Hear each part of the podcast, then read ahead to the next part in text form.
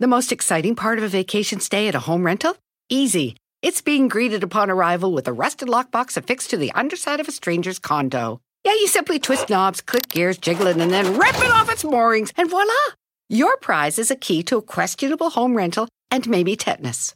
When you just want to get your vacation started by actually getting into your room, it matters where you stay. At Hilton, we deliver your key right to your phone on the Hilton Honors app. Hilton for the stay. This is a big year. The Ohio Lottery's golden anniversary. 50 years of excitement, of growing jackpots and crossed fingers. 50 years of funding for schools, of changed lives and brightened days. 50 years of fun. And that is worth celebrating.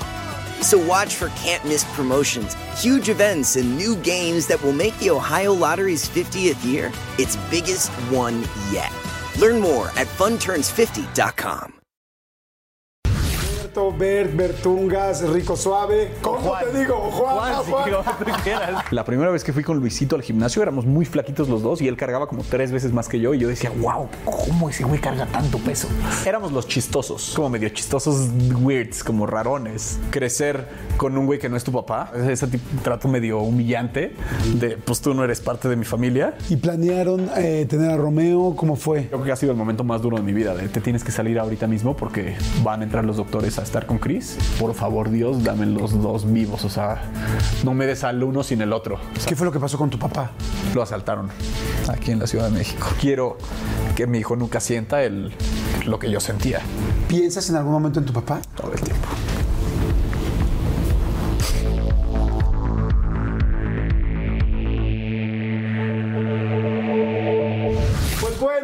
Un episodio que va a tener muchas motos y muchos sneakers, pero sobre todo mucha historia, mucho corazón. Este, pues es, ¿qué les puedo decir? Creador de contenido, por supuesto, actor, modelo, bailarín, empresario, muy empresario. De hecho, aquí tengo varias de las marcas. Este, amante, como dije, de, las sneak- de los sneakers, de las motos. Pero aquí hay algo que me llama mucho la atención, que está bien interesante. 25.8 millones de seguidores. Es una locura. O sea, hay países que no lo tienen. Este, nominado a Instagramer de México por MTV, ganador del líder digital de los Elliot, este, Berto, Bert, Bertungas, Rico Suave. ¿Cómo te digo? Juan, ah, Juan. Mi querido Bert, ¿cómo estás? Bien, bien, ¿y tú? Bien, muy bien, amigo. Qué gusto tenerte aquí. Emocionado, estoy Qué emocionado de chido. haber venido. Me puse los mejores sneakers que yo Bien, tengo. bien, bien, te pero vi, al lado de hija. los tuyos me siento un pe... o Venimos como uniformados, de que mismo color de pantalón, Claro, playera. es cierto. y tenis, Oye, los vean, dos. vean, vean, por favor los de Bert. Están irreales. Los estaba guardando por una ocasión especial. Hoy les quité las etiquetas. ¿Neta? Sí, hoy es una ocasión ¿Cuánto especial. tiempo, cu- o sea, cuánto tiempo tienen guardados esos tenis? Son del 2011. ¿Los guardaste para. O sea, yo los compré hace poco, Ah, pero claro. alguien que los No, tuvo todos esos súper años. especial, dije. y tienen, este, eran, son especiales de China, por el oso panda o algo así. No, son de un, de un brother que le gustaba ponerle peluches, un Jeremy Scott, un diseñador ahí. Están Que le increíbles. gustaba ponerle peluches a las cosas Ajá. y, y los hizo. Entonces tú los compraste evidentemente de alguien que los guardó durante muchos años. Sí. Y tú los acabas de estrenar hoy. Sí, sí los estaba estrenando, o sea, los estaba guardando para una ocasión especial, dije como algunos premios así. Y ahorita que me estaba vistiendo dije, no, hoy es el momento. Bueno, te platico la historia de mis sneakers. A ver. Fíjate, yo decía, pues todos traen los eh, que son los Jordan One, ¿no? Y entonces llegué a una tienda de estas muy ching de este que son así especiales que parece que estás agarrando oro, ¿no? Ah, quitan y De todo. que ponte guantes. Y dije, "Puta, quiero unos, pero ya gasté un chorro en este viaje porque ya había, había comprado otras cosas. Y, y literal decía, pues quiero unos para ver cómo se me ¿En ven". dónde fue? En Nueva York. Y ya me había comprado otros tenis, pero de otro estilo. Y veo y dije, y así pregunté, dije, ¿cuáles son los más baratos? te lo juro, te lo juro, ¿eh? No te estoy, no- no te estoy mintiendo. Pregunté, ¿cuáles son los más baratos que estén chi-?" Porque yo quería unos rojos con blanco y negro como los estos. Sí, el, el Chicago, el que usaba Michael Ajá. Jordan. cuando Y todos jugaba. costaban mil dólares, 900 dólares. Y dije, no, no manches. Estos me costaron como 320 dólares. Ah, Y- igual es caro para un par de tenis. Sí. Son 6,500 Sí. pesos, ¿no? Sí, no, entonces más barato me salió. entonces más barato. Han de haber costado como 4.500 pesos, yo creo. Y este, pero yo decía, es, es como de charol. Y yo, bueno, un día que vaya alguien muy cool me los voy a poner. Y me los puse. Ah, oye, gracias. Yo no los había visto en tus videos, ¿eh? No, Ese no los decir había que sí los estabas no, guardando. No, y también tienen guardados, pues como. Eran como cuatro meses porque me los escondió la eh, Catita que trabaja conmigo y no los encontraba. Pero dije, oye, Pero soy atrévanse a poner- te los Claro, pusiste y no te sí. sientes raro. No, te están bien Pero sí son de charol los míos, o sea. Se cruzan ahorita unos 15 años y vámonos, ¿no? Sí, sí. Oye, estoy encantado de que estés aquí. Tengo un chorro de cosas que platicar. Y ahorita que dijiste 15 años, que fuiste chambelán de 164, 15 años. Yo creo que más. Te cae. Sí, sí, sí, sí, sí, me gustaba. De ahí sacaba billete para vivir. Claro. Sí, yo trabajaba de bailarín, entonces, pues ju- jueves, viernes, sábados, me aventaba de 3, 4, 15 años por noche. Ah, sí. Y ya después me regresaba en la noche a los que estaban, a los que estaban buenos. Ok. Y de repente iba así a los pueblos que estaban, yo crecí en Puebla. Ajá. Entonces a los pueblitos que estaban cerca, tac, tac, tac. Y ya después en la noche con mi grupo de amigos decíamos a ver cuál estuvo mejor. Bueno, nos regresamos a estos. Ah, sí, O si a uno le gustaba pues la prima de la quinceañera, la tía, la mamá de la Ajá. quinceañera, era como, no, pues nos regresamos a tal bar y ya nos regresamos. Oye, qué ch... ¿Y era nada más bailar el vals o era también el baile moderno? Eh, todo. El paquete chambelán es 5 Paquete Eso costaba el paquete de chambelanes, 5 mil pesos. Sí. ¿Y cuántos eran? Éramos cuatro, Ajá. pero pues te incluía, ya sabes, que le enseñas la coreografía a la quinceañera. Ah, ustedes hacían la coreografía. y. Ajá. Entonces llegaban, ponían la coreografía, que está, está bien interesante. Los cuatro eran chambelanes galanes, tú eres un cuate galancito, Era- has trabajado de modelo. Este, ¿Eran los cuatro galancitos? pues, No. se intentaba. Y, y estudiábamos danza, entonces pues éramos bailarines sí, profesionales, o sea, estábamos formándonos en, en danza. Qué ch... Felicidades, salud por eso, se me hace padrísimo. Saludcita. Se me hace muy padre. Oigan, pues bueno, bienvenidos a todos, lo vamos a pasar increíble. Ustedes tómense algo con nosotros, este, lo que sea, si toman algo, pues está muy bien. Si no toman alcohol, pues tómense un café, un té, lo que sea, siempre lo digo. Pero siempre es rico como en el momento de la semana que vas a esa entrevista, olvidarte de todas tus broncas y escuchar y conocer a otra persona, no solamente por lo famoso que se ha hecho. Tienes una locura de seguidores, te ha ido extremadamente bien. Te vi también en el que era el retador, ¿no? Sí. En el retador me dio mucho gusto verte, me da mucho gusto también cuando a, los, a, a las personas que empezaron con el mundo digital pueden hacer también ese crossover y hacer cosas interesantes. Así es que salud por eso. Salud. ¿Yo sabes cuándo escucho tus entrevistas cuando se me juntan los trastes? Ajá. Porque Sí. mi esposa es la que cocina Ajá. y a mí se me juntan los trastes. Entonces, si ya se juntaron los de la comida y la cena, digo, bueno, eh, esposa, vete un ratito a cuidar al niño, yo voy a lavar los trastes y ya me pongo y en eso, uy, pobre Julio César Chávez, lo que le pasa. ¿Sí? ¿En serio? Te lo juro, güey. Qué O sea, chido. ella ya sabe que es. Abro donde están las especias, pongo mi telefonito, me pongo mis audífonos, porque de repente hay capítulos que no puede estar escuchando mi hijo porque sí se hablan temas duros. Entonces me pongo mis audífonos y a lavar trastes y ya después me dice, te tardas 40 minutos lavando los trastes. Pues es que voy lento. Qué. ¿Y eres bueno para lavar trastes o no? Pues creo que sí. Yo me considero, no para cocinar, sí para lavar el traste. De las cosas de la Dedicado. casa, ¿será la que mejor haces? No. No. No, bueno, sin pensar, La en, plan- primera es sin pensar en planchar, sin pensar en planchar de las otras cosas qué hacer, es la que mejor Lavar trastes y trapear es lo que me gusta. Ok. Barrer no tanto, pero si quieres trapear tienes que barrer antes. Fíjate que yo amaba lavar baños. ¿Sabes lavar baños? Sí, pero porque tuve que aprender a hacerlo pues, cuando vives solo, pero sí es lo que más odio. Sí. es. Como en mi casa, como pues, todo se iba, o sea, el drenaje era bueno. o sea, o sea, como que no hay... Había ¿Sabes qué aprendí? más asco la comida de un plato Ajá. que el excusado del baño, porque con Harpic... Hace poco aprendí, este truco lo dijo Messi. Cuando estás lavando el baño, pues regularmente como hombres, cuando haces pipí, pues ya que estás limpiando el excusado dices, ah, llegó hasta acá la pipí, llegó hasta acá la gotita porque rebota, no porque se te salga. Messi en una entrevista dice que orina sentado. ¿Cómo crees? Porque así no se le sale nada y es mucho más fácil limpiar. Y aparte de que como que hay unos temas de próstata que si orinas sentado no como que no presionas tanto la próstata Ok. y previenes un poco el cáncer. Entonces desde que esa entrevista de Messi digo, bueno, mira, y ya que limpias el excusado, está más limpio. Pero entonces siempre... Ya desde que vi eso, o sea, no siempre, si estoy en el estadio, pues no digo, ay. ¡Qué bonito mingitorio, ¿no? ¿Y Aquí se los han sentado hace, no? 37 americanistas hoy. Pero en mi casa sí, en mi casa sí. Qué bueno, salud. Pues la vamos a pasar increíble, la vamos a pasar muy padre. Oye, sí, es Juan Domínguez Bertó. Es- Así ¿no? es. ¿Bertó de dónde es? ¿Es como francés? Es como francés. Como que mi bisabuelo llegó huyendo de, pues, de todos los temas que pasaban allá. Pero yo no sé hablar francés. yo no- ni me considero de allá, ni tengo pasaporte francés. Tú eres de Jalisco, ¿no? Nací en Jalisco, sí, en los altos de Jalisco. Ok. Lagos de Moreno. ¿Tu mamá, Ana María? Ana, sí, Ana Ah, María. Ana. Y tu papá, Julio. Mi papá Julio. Este, ¿A qué se dedicaban cada uno? Mi mamá es, tiene negocios de distribución médica. Toda la vida se ha dedicado ¿Sigue a dedicándose los a eso? productos médicos. Sí, sigue trabajando y todo. Y mi papá falleció. Mi lo papá sé. falleció cuando ¿Tu- yo tu era... papá qué hacía? Mi papá tenía una empresa, una empresa de dulces regionales. Ok. Eh, pues ya sabes, allá, o sea, ya tenía el rancho y todo, y pues hacían dulces de leche. Bueno, no es dulce de leche, es cajeta, pero pues esos dulces con obleas y todo, y distribuían en algunos ¿Y lugares. tú en algún momento aprendiste a hacerlos o no? No, porque como mi papá murió cuando yo era muy joven, Ok.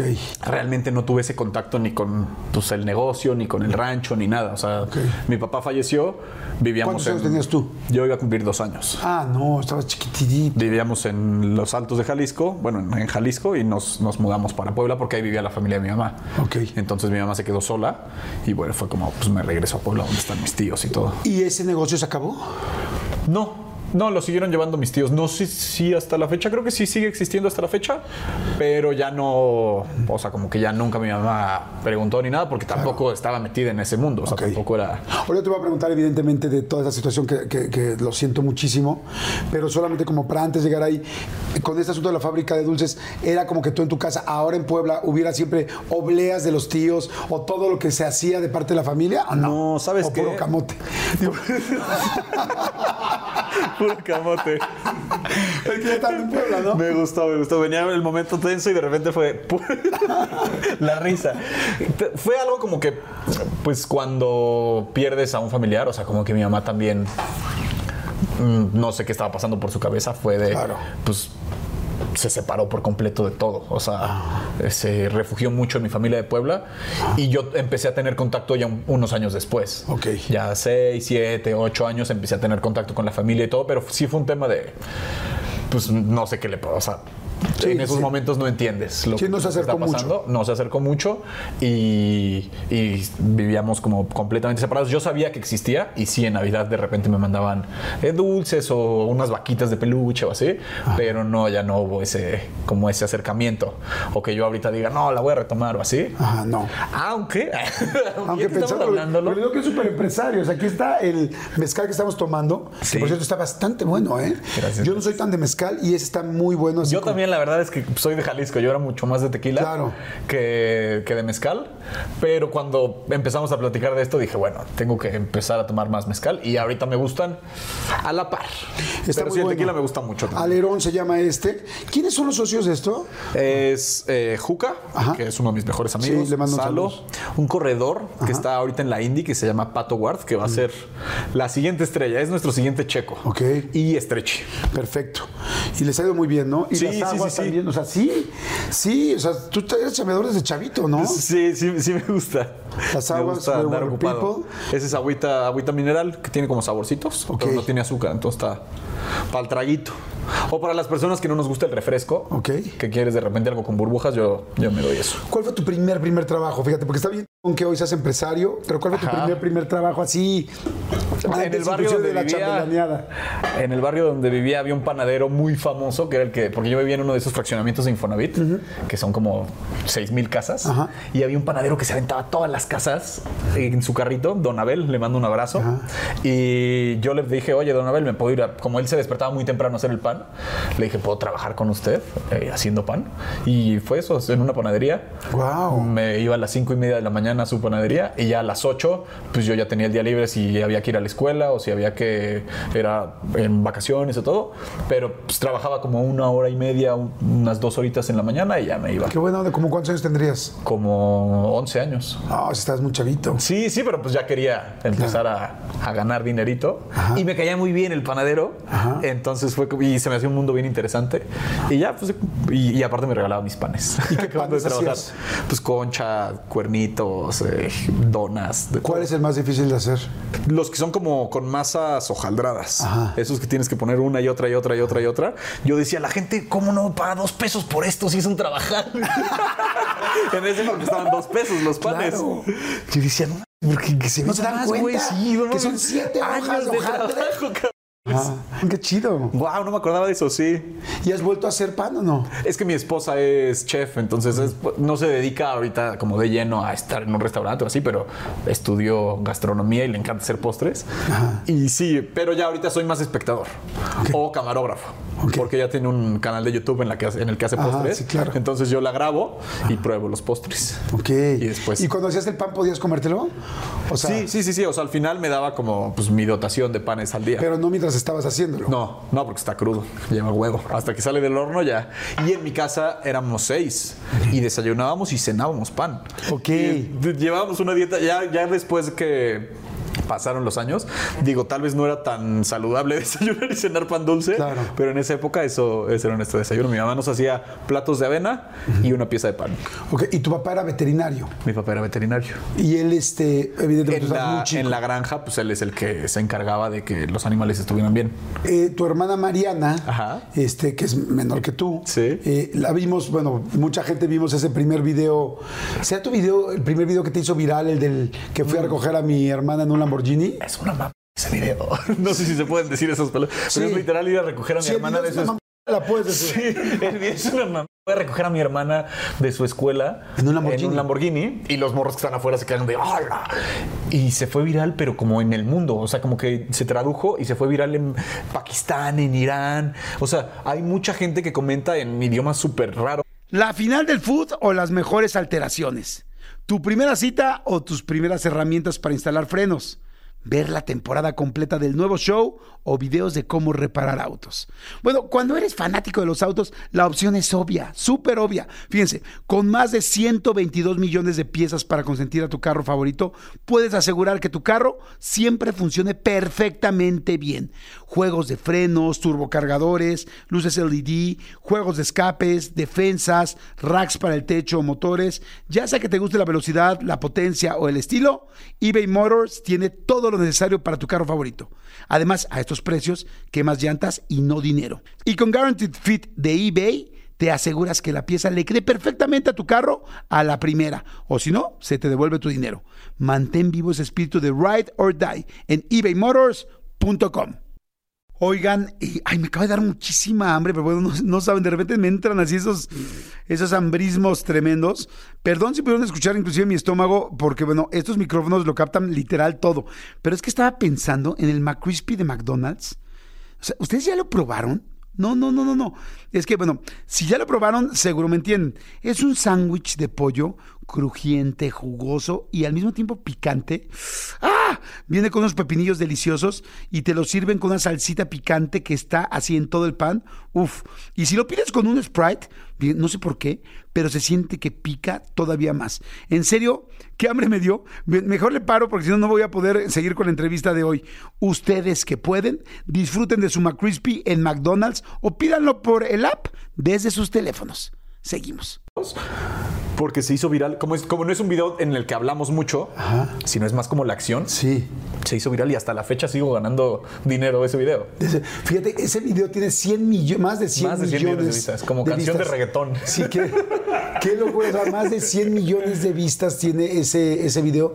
¿Y, y de quién era el, Lamborghini? Hay unos chavitos que me lo prestaron. Su papá era el dueño.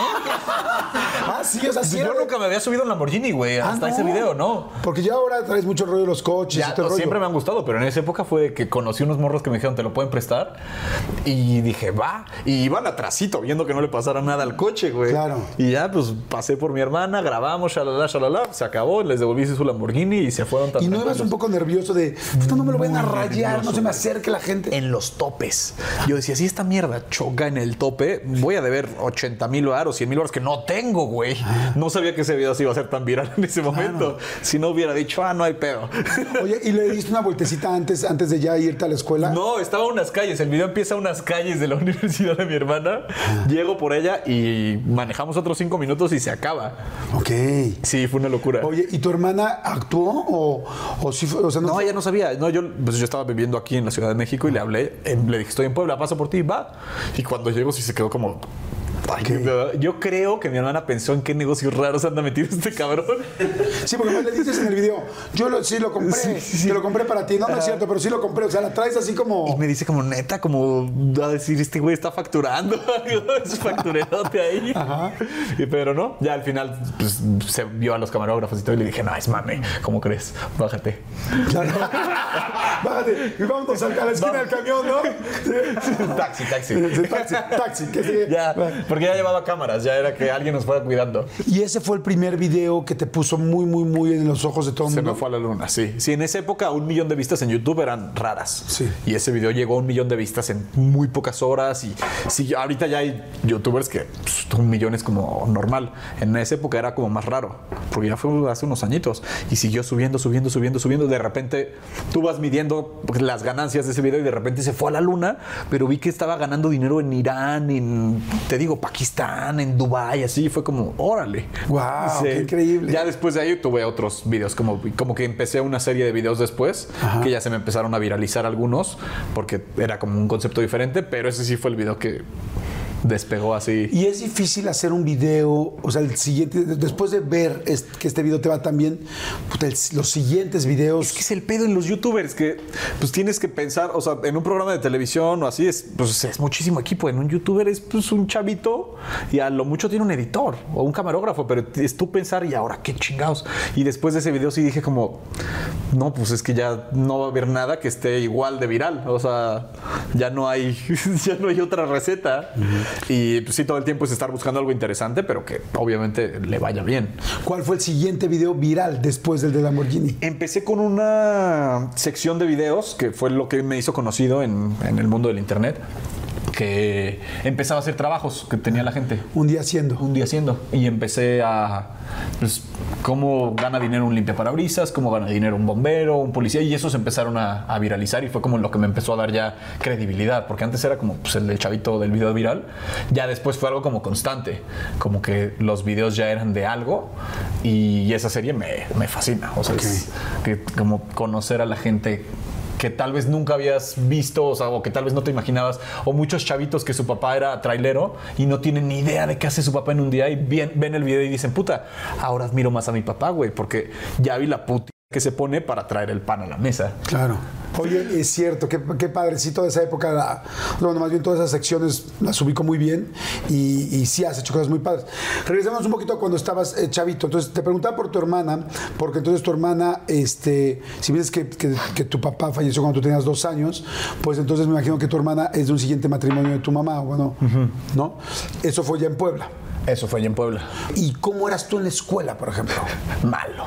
Mal. Mal. O sea, mi mamá fallece mi papá, crece, estoy, pues, pues, estamos creciendo ella, mi tía Luma, que es como, es como mi, pa- mi papá hasta la fecha. Ajá.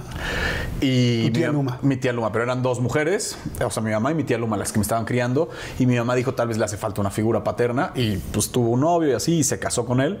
Y él ya venía de otra familia de divorcio y tenía dos hijos. Uno que era de mi edad, bueno, que es de mi edad, y uno un poquito más grande. Y tuvieron a mi, a mi hermana menor. Mariana. Y, y ya después, hace unos años, se divorciaron Ajá. por amor de Dios. Oye. sí, fue muy difícil. O sea, Claro. el hecho de crecer con un güey que no es tu papá y que pues sí, tal vez se enamoró de tu mamá, pero que tú eras como el, como el agregado ahí. Y más que tenía un, un, un hermano de mi edad, sí fue una situación bien difícil. O sea que Claro. Pues tal vez no quieres que haya cierto tipo de comparaciones o así, pero cuando estaba solito sí, pues era como muy evidente que ¿Sentías el trato diferente? Sí, total. Y, o sea, el, el hecho de que a sus, a sus hijos los trataba de huevos y así, ya cuando estábamos solitos los tres, demostraba que los trataba mejor a ellos que a mí, ¿sabes? Antes de que naciera mi hermana. ¿Te acuerdas de algún ejemplo en específico? Pues justo ese tipo, o sea, como de que con mi mamá eran unas cosas y ya que estábamos solitos era el tema de, pues, no humillar o sí, de, pues el papá que le quiere enseñar a sus hijos que sí son sus hijos, que los trata como diferente y tú ser el güey que, que crece pues escuchando a un güey de tratar bien a sus hijos y darles ese amor de papá y decir puta. O sea, en ese momento no me daba cuenta, pero mi mamá me quería dar una figura paterna y me está dando un güey que nu- nunca fue agresivo ni nada, eso lo agradezco, pero sí era ese trato déspota, ¿sabes? Ese tipo- trato medio humillante de, pues tú no eres parte de mi familia.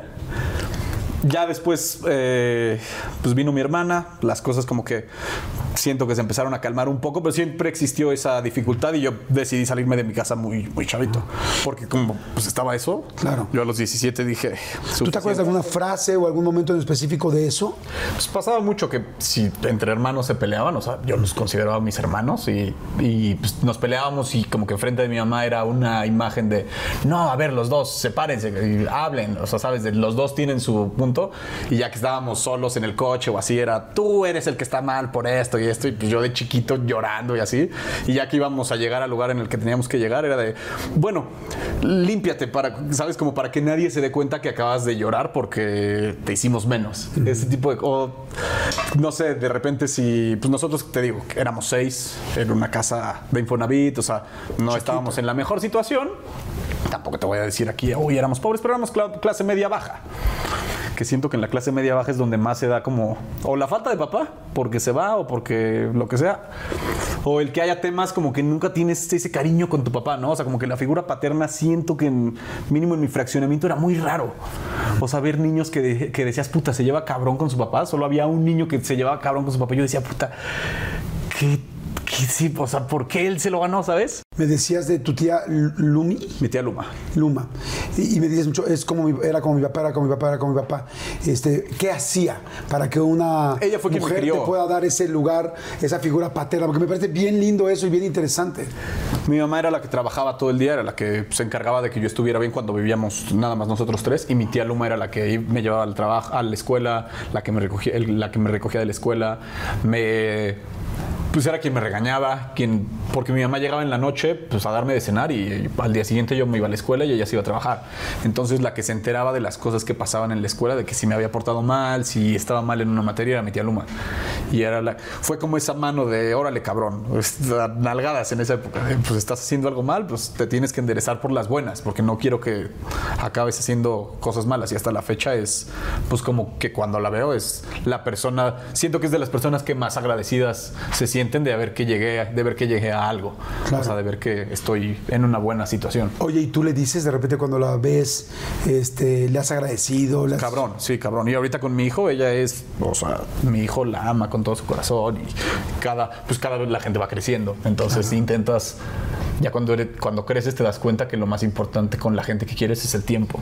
Claro. Entonces ya ahorita es de, pues ya no nos importa tan, tal vez llevarle regalos o que nos dé regalos. O sea, ya ahorita lo que quiero es güey. Tomar fotos, grabar videos de cuando estamos juntos, ¿sabes? Porque pues no sabe uno cuándo Claro. ¿Qué fue lo que pasó con tu papá? lo asaltaron aquí en la Ciudad de México. No me digas. Sí, él trabajaba en, pues, en este tema de, de la empresa, de la fábrica, y pues estaba buscando clientes. Íbamos a ir a Puebla a ver a mi familia y, y se vino unos días antes para una junta y saliendo de casa de una de sus tías se subió un taxi y pues lo asaltaron y lo mataron. Y pues mi mamá se tuvo que venir a buscar el cuerpo, ya sabes. No me digas. O sea, de que pues no llega, no llega, no llega, pues vamos a buscarlo, güey. No había internet en esa época de que pues ves lo que ha pasado, no, pues fue de vamos a buscar, pues en, en hospitales, en morgues, en así hasta saber qué pedo. Por eso digo mi mamá, pues quién sabe qué tenía en la cabeza en ese momento. O sea, son cosas, ha de ser cosas horribles, güey, como muy, muy fuertes. Y por eso mi mamá le tenía mucho miedo a la Ciudad de México. O sea, yo me vine a la Ciudad de México a los 17, pero antes no había, o sea, había venido de que una vez al Six Flags y ya, porque mi mamá le tenía un pánico a la Ciudad de México Con toda razón. cabrón. Y cuando me salgo de la casa, le digo, no, pues es que me voy a ir a vivir al, al DF porque voy a, quería empezar a hacer aquí castings y a bailar aquí y así. Y mi mamá, pues me dijo, te apoyo, pero... Sí, pero me da yo no- favor. pero yo notaba que le daba favor, pero nunca me hizo como visible ese favor. Nunca me dijo, no te vayas, quédate, o esa ciudad es muy peligrosa. Nunca. O sea, siempre fue, te apoyo, te apoyo, te apoyo.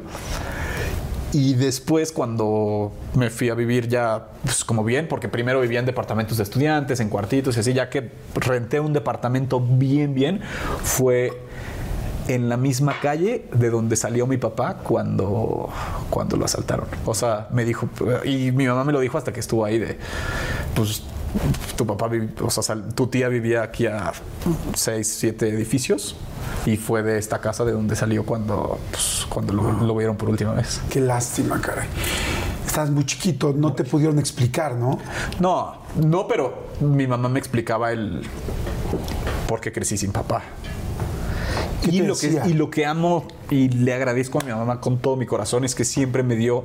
Seguramente había días buenos y días malos en un matrimonio, como en todos. De repente había peleas, peleas, este, lo que sea, pero mi mamá siempre me dio mensajes buenos de mi papá. O sea, siempre fue: tu papá era la persona más caballerosa del mundo, tu papá siempre me abrazaba, siempre él es el que te cambiaba los pañales. O sea, sabes, como que todo el tiempo me me abrazaba o me daba esa imagen de tu papá no está, pero fue lo más chingón que pudiste tener. Qué, qué- qué inteligente mamá también. Y también ella veía que, pues, nuevo, o sea, que de unos años después que se casó, que no era lo mismo, que tal vez después de tener al esposo príncipe azul, me decía, bueno, pues las cosas no siempre fueron así, ¿sabes? O sea, cuando estábamos solos, que se daba cuenta que yo estaba mal, me decía, tu papá fue un caballero, o sea, fue completamente diferente a lo que estás viviendo ahorita. Y ya después, cuando me vine para acá, como que entendió el que yo estaba saliéndome de esa casa por eso y dijo, no, ya no quiero seguir viviendo esto, ya me, voy a separar. Y ahorita se separó y mi mamá está de poca madre. O sea, empezó a hacer cosas nuevas, empezó a emprender, eh, trabajó como con más ganas, se compró, o sea, su, su departamentito ya, como que le empezó a echar muchas ganas a la vida y ahorita la veo y digo, puta, güey, está increíble mi mamá, güey. O sea, me hubiera gustado verla así toda mi infancia, ¿sabes? Y, y- y como dices, ¿no? Quizá a veces los papás o muchas veces hacemos lo mejor que podemos para poder cubrir una necesidad de tus hijos. Aunque no siempre la decisión es la mejor, ¿no? Es que tú no vas a saber, Claro, o sea, no tú no sabes. tienes idea de lo que viene y, No. y siempre, creo que como papás siempre están viendo lo mejor para sus hijos. Pero también creo que muchas veces los papás no abren, porque si realmente quieres lo mejor para tus hijos, puedes abrir un poco más. No lo digo por la decisión que tomó mi mamá, lo digo porque es como el dicho de todos los padres, de yo hago lo mejor para ti. Tal vez hasta la fecha muchos papás creen que pegarle a sus hijos es lo mejor. No, estudia un poco más, métete un poco más al mundo de la crianza y te vas a dar cuenta que realmente si quieres lo mejor, hay muchas cosas que puedes hacer por tus hijos. Y ahora que tú tienes eh, a Romeo, a tu hijo, cuando le estás cambiando los pañales, porque sé que sí lo haces, porque lo he visto inclusive, o sea, eh, ¿piensas en algún momento en tu papá? todo el tiempo. A ver, todos sus libros, ¿no? Puta, yo llegué y pañuelo dije, es como cuando vas al, al psicólogo, güey. Sí, no mames, o sea. Ahora veo y digo, quiero ser todo eso que mi mamá me contaba, ¿sabes? O sea, y quiero que mi hijo nunca sienta el, lo que yo sentía. O lo que muchos niños sentíamos de porque mi papá no. No sé, hay muchos niños que crecen con papás alcohólicos, con papás que, que se van por los cigarros. O sea, del por qué hay niños que sí tienen papás cabrones con los que salen a jugar los fines de semana. Yo te, digo, tenía mi vecinito que jugaba con su papá fútbol y era el único papá de todos. Éramos 12 niños y solo había un papá, güey. Y yo decía, ¿cómo es posible que solo haya un papá entre tantos niños? Y todos los niños lo veíamos como, no mames, este es el super papá, güey. Porque trabaja y todo, pero aparte juega con sus hijos, ¿sabes? Ahorita es lo que quiero. Quiero que mi hijo nunca pase el porque no, no cosas físicas, eso materiales, eso vale, vale madres. El tiempo, porque hay personas que sí pueden pasar tiempo jugando con sus papás, abrazándolos, diciéndoles cuánto los aman, o sea, ¿sabes? ¿Y alguna vez te has pensado que tú te estás convirtiendo en ese papá de en medio de todos los demás niños que jugaba con él? O sea, que ese, que ese papá que tú veías de chavito decías como, mames, qué chingón ese super papá. ¿Sabes que ahora qué? tú te estás convirtiendo en ese. Me encanta en este momento que tengo una voz pública, el que pueda decirle a tantos papás o a tantos futuros papás, está chingón ser así. Porque si recibo, o sea, cuando recibo mensajes de puta, no tenía, me sentía nervioso porque eh, pues tal vez no tengo tanto, o, sabes, o sea, lo que sea. Pero estoy viendo tus, tus videos o veo lo que hago, veo cómo disfrutas tu vida y sé que sí se puede. Eso es para mí el... Siento que si de chiquito lo podía ver en un papá y ahora se lo puedo enseñar a cientos de miles de personas, de güey, está, es lo más chingón que hay en el planeta, la familia. O sea, el, el querer a tu núcleo, el proteger a tu gente es lo más bonito que hay. Creo que eso es pues un poco lo que le hace falta al mundo también. O sea, el que la gente crezca escuchando te amo y te quiero y recibiendo besos desde chiquitos, güey. Claro, pues, salud por eso. Salud. Me encanta y esperemos que cada vez haya más gente y que y qué lindo muchas veces por abrirte y por platicarlo porque al final esa es la, la idea yo creo de de ser un papá y qué lindo que al ser una persona pública puedas hoy inspirar eso. Y eso es algo fantástico. Así es que felicidades, amigo. Gracias, gracias. Vamos rápido, vamos rápido, rápido a un refil. Si les está gustando, por favor, denle like, por favor, suscríbanse al canal. Eh, nos ayuda mucho. Las entrevistas son, suscribirse es gratis, siempre lo será. Pero entre más suscriptores tengamos, más entrevistas puede haber. Entonces, si les está gustando, suscríbanse. Es literal, les quita tres minutos y nos aliviana muchísimo. Regresamos de volada. Pues salud con un buen alerón. Oye, gracias a la gente del Hotel Marquís Reforma eh, por hacernos el paro. El lugar está padrísimo, es una suite hasta arriba, ¿verdad? Ahorita estábamos ahí arriba platicando exactamente. Me dijo, sube, eh, vamos a platicar sí, en una cama enorme con la vista a la ciudad. Pero saben que, ah. que no me di cuenta. A veces las suites pues tienen arriba salas, tal. Y le digo, vente, ver, vamos a platicar para platicar un poco de la entrevista, ¿no? Y subimos y solo hay una cama. Y yo así, esto no está Señor productor, no vengo por ningún papel, lo prometo.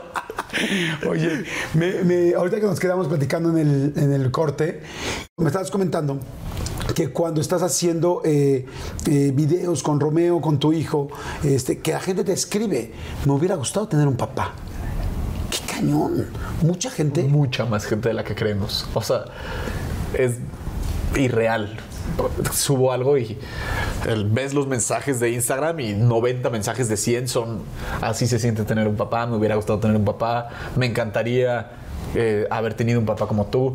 Y yo digo, yo también. O sea, por eso me convertí en ese. Sí, o sea, si quieres hacer algo, pues hazlo tú. Hazlo tú, güey. Y si, y si no, si tuviste la poca fortuna como mamá de, pues de que se fue tu esposo, tu pareja, pues intenta darle a tu hijo eso, o sea, intenta eso que estás viendo. Nunca vas a poder llenar el vacío de un papá, pero pero pues sí, le, sí puedes trabajar para hacerlo. Que creo que mi mamá lo hizo, lo hizo, ¿sabes? O sea, platicándome, dándome las enseñanzas, porque sabes de los hombres, o sea, tu papá era un caballero y me abría la puerta siempre, aunque no tuviera, ¿sabes? O sea, dices, bueno, o sea, y no era como tu papá hacía esto, no, no, no, me lo contaba, o sea, me, platicaba su día a día con mi papá y decía, puta, así era. ¿Cómo era en la escuela, por ejemplo, el Día del Padre? es lo peor. Tú, o sea, de ahorita en el corte me estabas diciendo que también creciste con esa falta. O sea, creo que sabemos y creo que mucha gente se va a sentir identificada. ¿Qué hacía el Día del Padre? En muchas escuelas ni siquiera se celebra el Día del Padre en México. Porque el Día de la Madre sí hay, porque la mamá es muy raro que se desaparezca o que no esté o que falte. Hay casos, pero el Día del Padre en muchas, yo estuve en muchas escuelas porque me, corrían mucho de las escuelas. Estuve como en nueve escuelas diferentes. ¿En serio? Y en muchas no se celebraba el Día del Padre. Ok. ¿Y cuando se celebraba no ibas? Pues sí, iba. O sea, pues teníamos que hacer la, ¿sabes? El show, la fonomímica, el, el, dibujo. Lo que sí, por ejemplo, es que cuando era dibujos o esculturas o, ¿sabes? Que le vas a pintar, yo prefería no hacerlo. O sea, no, yo... Es que no me gusta pintar, es que no me gusta Tal vez de ahí salió que no me gustara pintar. Ahora que ya está volviendo esto como una terapia psicológica. Pero sí, justo las manualidades era el, pues el regalo para el Día del Padre y el Día de la Madre. Y en el Día del Padre, pues yo era de, no, yo prefiero no. ¿Y nunca tuviste un maestro en algún momento de estas, de estas escuelas que te dijera, oye, no te preocupes? O que dijera, oye, yo sé que su papá falleció. Porque una cosa es que un papá se vaya. Sí. No todos los, no todos los maestros lo saben, pero si un, si un niño llega sin papá porque falleció, sí es más ubicable. Y siento que los maestros súper se dan cuenta. O sea, cuando un maestro quiere ser un maestro chingón, conoce perfecto a sus alumnos. Y se da cuenta de, muchas veces los niños no te dicen las cosas. O sea, tú como niño en la escuela de repente llegaba un compañerito golpeado y no sabías que era porque su papá había llegado borracho y le había puesto una madriza a mí, o sea, te digo, yo gracias a Dios nunca tuve ese problema en mi casa porque si el esposo de mi mamá no nunca fue agresivo, nunca nos alzó la mano, nunca nada, era más violencia como, psicológica. Pero pero de repente veías compañeritos así, decía el compañerito, "No, me caí." Y las maestras veías que ese día trataban especial a ese y que lo abrazaban y así como niño no lo entiendes pero ya que creces es claro o sea y los maestros o sea justo hice un video de un día siendo maestro y les digo es que realmente ustedes son gran parte del, Sí. pues de, la, de las personas que somos ahora. O sea, gracias a un maestro te puede cambiar la vida. Claro. Un abrazo de un maestro que, que te vea triste y llegue a abrazarte mientras estás vas pintando tu dibujito del Día del Padre, te puede cambiar la vida. Claro, por los buenos maestros. Por los porque hay muchos buenos, buenos maestros. Oye, pero te corrieron de nueve escuelas. Sí. ¿Cómo fue? No, ¿Por qué no, te no, corrieron? no me corrían. ¿Qué Tal vez a ¿Qué- veces no me, no me admitían al, al siguiente año. ¿Qué? A ver, primero, ¿qué calificación es terrible o qué? No, y calificaciones no era tan malo, güey, porque tuve esa, esa eh, bendición de que yo veía las cosas una vez y ya como que se me quedaban. Ok. Siempre era calificación, no, tampoco tenía 10, pero calificaciones 8, 9, 8, 9, de repente 7. Conducta 4, 2, así 5. Ok. Y sí, en muchas escuelas era como, no, ya el próximo año ya. Porque si era, pues todo el tiempo quería estar llamando la atención. O sea, que la maestra decía, por favor, ya. Sí, sí eras de darte llegues, entonces Sí, sí, ya no lo hago porque Ajá. ya, pues ya eres figura pública, ya no te puedes andar. Pero sí, sí me, sí me enchilo un poco rápido. O sea, sí. ¿qué te calienta? ¿Que te toque? A mí no. Pero Solo si, por ejemplo, más. si alguien le pide una foto a mi esposa de mala gana, uff, o sea, o si es ese tipo de cosas. o No, no, y con tu hijo, sí, espérate. Sí, sí, sí. O sea, digo, es cosa que se trata en, ayuda profesional con el psicólogo, porque va a pasar que de repente va a llegar un niño más grande y lo va a empujar. Pero me tocó en la escuela también que me madrearan. Porque yo no le. A ver, soy un güey, no, no estoy enorme, estaba mucho más flaquito antes, o sea, pesaba 60 kilos antes. Pero nunca era como. Me pendejaban en la escuela y yo, pues órale, va. Una vez un güey, sí, así de. En una de esas 6, 7 escuelas en las que estuve, un güey me dijo, no, nos vemos en la salida, va. Yo ya estaba primero de prepa. Y mi mamá iba por mí a la escuela. Llegó mi mamá en su Chevy y le dije, jefa, aguánteme, me, va a madrear un güey. Yo ya sabía que me iba a madrear porque era un güey grandote. ¿No te da muy miedo? grande, muy grande. Pues sí, pero Sí, sí, tienes era que una escuela en la que acababa de llegar y es como en la película esta del güey que meten en la cárcel que dice, si en, la si en el primer día me agarran de güey, me van a agarrar de güey todo el año. Sí, de una vez. Eh, entonces fue como tú, pendejo. Oh, pues sí, órale.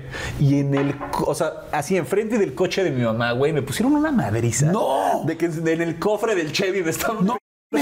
¿Y tu mamá adentro? Y mi mamá adentro aguantando vara como profesional, güey. O sea. No manches, mi, eso- mamá hubiera, mi mamá se hubiera parado y los madrea a todos. Pero o es que yo le dije, ma, si te bajas, Me van a matar. No, si te bajas, voy a hacer el hazme reír de toda la pinche es escuela en la que acabo de entrar, güey. Eso es cierto. Entonces, por favor, no te bajes, güey. Y me dio en la madre el güey. Acabé. Ya me limpié mis lágrimas, mi sangre. y el güey me dijo, a huevo, no te rajaste. Te respetaron. Me respetaron del güey madreado. Digo, a los ocho meses me corrieron de la escuela de esa. Bueno, pero ocho meses Pero de respeto. ocho meses de no estar ¿Sabes lo sufriendo, que en la cárcel Sí. significa eso? Sí. O sea, si el primer día mejor rómpetela. Sí, justo, justo. Estoy de acuerdo contigo. Entonces, pero fue conocimiento que se fue adquiriendo al pasar por muchas escuelas. Sí. Oye, si pinta, el primer día. ¿Te ibas de pinta o no? Pues Pinta sí. para, la- para los otros países que no saben es cuando te evitas la escuela, haces como que te, te vas, te sales de la escuela y luego regresas a la hora de que te recogen tus papás y haces como que fuiste. Como que fuiste. ¿Te- ¿Eras de pinta o no? Una vez me corrieron de esa escuela justamente donde me madrearon y me dicen no puedes regresar, bueno, me suspenden y no puedes regresar hasta que traigas a tu mamá. Entonces yo no le quería decir a mi mamá, estaba inculadísima, así de miedo, güey. Y todos los días le decía a mi mamá, bueno, jefa, ya me voy. Bueno, no, no vayas por mí, no, yo me voy en camión. pa, pa, pa. Me iba todos los días con el uniforme, pero en la, en la mochila traía mi ropa. Salía de la casa, me cambiaba y me iba para pendejar, güey, a ver qué hacía. O sea, ¿cuánto tiempo te suspendieron? Me suspendieron una semana, pero fallé- falté un mes. Y yo re- luego regresaba a la casa con el uniforme y le decía a mi mamá, no, es que llegué tarde. Y mi mamá bien linda de, ah, no te preocupes, vamos a desayunar. Me llevaba con ella a trabajar, güey, así de que... Y ella de, ay, qué bueno, estoy pasando un tiempo de calidad con mi hijo. Y un día llego a la casa y sabes que sientes esa vibra de... Y veo a mi mamá con cara de... Te voy a o sea, matar. te voy a matar, güey. Y, y ya me dijo, me hablaron de la escuela, que tenía que presentarme hace tres semanas para que pudieras regresar y que has faltado un mes. Me puso, ha sido de las regañizas que dices, no fue la regañiza de que me regañó y me dijo cosas feas, sino de que realmente sientes que le estás fallando a tu mamá. así de yo me parto la madre trabajando para que tú, para poderte pagar la escuela, el uniforme, esto es lo único que tenías que hacer. Y sabes que, que realmente te sientes mal. Nunca fui, te digo, el mejor alumno, pero a partir de eso dije, ya, ya no voy a hacer cosas como tan malas. ¿Qué hacías esos tres meses, esos tres semanas? Me iba con amigos a escuelas, o sea, iba, tenía amigos que iban en. UVM. No ibas a una escuela, pero ibas Ajá, pero pues todos mis amigos de, otras escuelas estaban en sus escuelas, entonces Claro. me iba que sí al UVM con mis amigos, a la escuela esta de a la UAP en Puebla, y porque tenía amigos que pues era de, ah, vente a la clase, güey, aquí cotorreamos y luego nos vamos a comer. Entonces realmente sí tomaba clases, pero en otras escuelas, güey. Y luego en no, UVM se dieron cuenta. En las otras escuelas salías bien. En, en UVM se dieron cuenta que llevaba una semana entrando a clases y que no era alumno y me vetaron. No y sí era de que ya los policías así de, este joven no puede entrar. O sea, de una te corrieron y a la otra porque ibas te corrieron. O sea, a una te corrieron porque no ibas y a la otra porque ibas mucho. Sí, de que no podemos, pero yo entraba y decía, wow, así son las escuelas caras. O sea, porque la veía en cafetería, fresa y así. Yo decía, wow, qué locura ver esto. Y pues era divertido, güey. Como ir, ir a echar desmadre con mis amigos, pero ya después no me dejaron entrar a esa escuela. Era como si los de Amarte Duele fueran a la escuela de rebelde, ¿no? Justamente, Ulises, no, con este, con este. está Esa bueno. es Renata. Oye. ¿Eras coqueto? ¿Eras, eras muy noviero? Sí, sí. O sea, siempre, siempre fui de relaciones largas, como de, de novias, no de un noviecitas de fin de semana, sino de sí declararme, de poner globos en las paredes y ese tipo de cosas. Y mis relaciones eran de que cuatro meses, seis meses, ocho meses. Y hasta que conocí a Cristina y fue de. O sea, todavía ni éramos novios. Me fui a vivir al lado de su departamento. Y después le dije como, uy, está bien cara la renta, ¿no? Vamos a vivir juntos. Le llegué, me dijo que sí, nos fuimos a vivir juntos ¿Te fuiste a vivir al lado de ella para eso? Sí. Eres un maldito romántico. ¡Qué chingón! no Al día- al día dos de ser novios. Muy bien. Muy bien bajado ese balón. Y ya, pues estuvimos, o sea, llevamos viviendo juntos nueve años, güey. Justo Oye, en, en este enero, enero, febrero se cumplen como nueve años. ¿Te acuerdas de algún ligue así? Digo, ahorita vamos a, a llegar a ella. Pero ¿te acuerdas de algún ligue de la prepa o de la universidad que digas, wow, no mames, sí me rifé, cabrón? O sea, Me acuerdo más de mis, de- o sea, lo que recuerdo con mayor como presencia es cuando me decían que no. Porque, güey, ya planeártela, o sea, como morrito, pues ahorita no sé si ya los chavitos todavía se siga practicando el te voy a llegar en grande, pero yo sí, o sea, sí me esforzaba y sí hubo personas que me decían, pues no, no quiero ser tu novia. Y yo así de puta, güey, ya con los globos, la manta, ¿sabes? O sea, cosas caseras, nada de que, pues sí, pedí 120 flores y un mariachi, no, o sea, cosas que había hecho yo, o con la cartita que se iba desenvolviendo y pinche cartita llegaba hasta el sillón, así. Ese tipo de cosas las hacía mucho, güey. Sí, sí, sí, sí. Y te escribes por mamada, ¿sabes? Pero, pues es lo que en ese momento estás como... O sea, eres un cuate muy detallista, perdón que te interrumpa. Sí, sí, sí, sí, sí, me, me gusta. ¿Te acuerdas de algún detalle muy lindo que hayas hecho alguna novia, amiga o amigo? Ese tipo de cartitas como muy largas o las cartas, había unas cartas que como que se eh, que- doblabas y como que las girabas de un lado y decían una cosa y luego de otro. Sí, que eran como ramitas que se van haciendo así. Ese tipo de como cosas las hacían mucho. para sí. enamorados. Pero funcionan, ¿eh? Sí, claro. Si están viendo esto y están pensando como morros de, ay, nada, pinche-". no, güey, funcionan. De verdad. Pónganse a prueba, escriban cosas, digan, digan lo que sienten. O sabes, la plumita que dentro de la pluma tienen la tinta, una cartita y así. Esos son trucos que no todo el mundo practica. Eh, en esa época, bueno, no sé más o menos en esa época de universidad, tal, quizás saliendo de la universidad, ¿conquista- ¿conquistaste a una señora mucho más grande? Pues sí, sí. en la- o sea, es que la verdad es que yo cuando salía de antro, eh, de chavito, no. Nunca he sido de andar con, con, Con personas más jóvenes, o sea, de chavitas así, no. Siempre era como que, ah, pues las señoras, bueno, no las señoras, pero las mujeres mayores me llamaban más la atención. Y sí, de en la prepa y así, en la secundaria era de tirarle el pedo a mis maestras, güey, en la universidad. ¿Te peló alguna maestra? En la universidad, sí. No manches, ¿y ¿saliste con ella? Creo que sí. Tampoco. Y terminamos en su casa, pero no pasó nada. Ok. ¿Se O sea? En el antro, o sea, como que salimos todos los de la escuela y así, nos dimos unos besitos y luego llegamos a su casa, se fueron todos y dije, wow, viene el momento y no, no pasó nada. Fue como, bueno, eh, tú te duermes en ese sillón, segura, sí, chido. Y ya, pero sí hubo besitos con maestra, Lo- logré pasar el, el- la brecha del alumno. Oye, ya era mayor de edad. Porque sí, luego de que Sí, a claro, los 15 claro. años cree que la maestra No, no, de no. 32 te va a hacer caso, es un delito.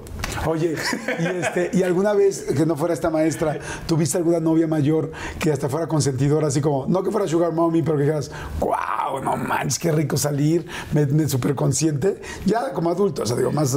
Pues no, que me dieran regalos así. Así cosas de. Órale. No. Pero sí, de repente pasaba con mis compañeros del SEA que salíamos y era como, no, pues es que este güey está saliendo con una señora que le regaló un Rolex. Y decías, wow, es que su esposo se murió. Y sí, sí llegas. y era, era el nombre del esposo, güey. Que sí decías, puta, estaría padre de repente encontrar una de esas, pero no, nunca. no- siento que no fue la suerte, sino que nunca la busqué así de, me voy a encontrar a mi señora, O ¿sabes? sea, no, no encontraste a la señora que te regalaba un Rolex, No. pero alguna que te regalaba un Casio. Cristina me regala cosas, o sea, ella sí, cuando la conocí, sí fue como, yo, ah, o sea, ella ya venía de trabajar y yo venía de unas, o sea, yo estaba estudiando todavía, nunca había tenido un trabajo como donde se ganara bien y alguna vez sí me trabajado un regaló- chorro, güey, sí, pero has nunca, trabajado muchísimo. Nunca gané la pasta, o sea, hasta- ya que estaba con ella y un día me regaló así de que un regalo que le había costado como 4 mil, 5 mil pesos y sí dije, ¿en qué chingados piensas, güey? O sea, ¿por qué yo no te puedo recompensar con esto nunca en la vida?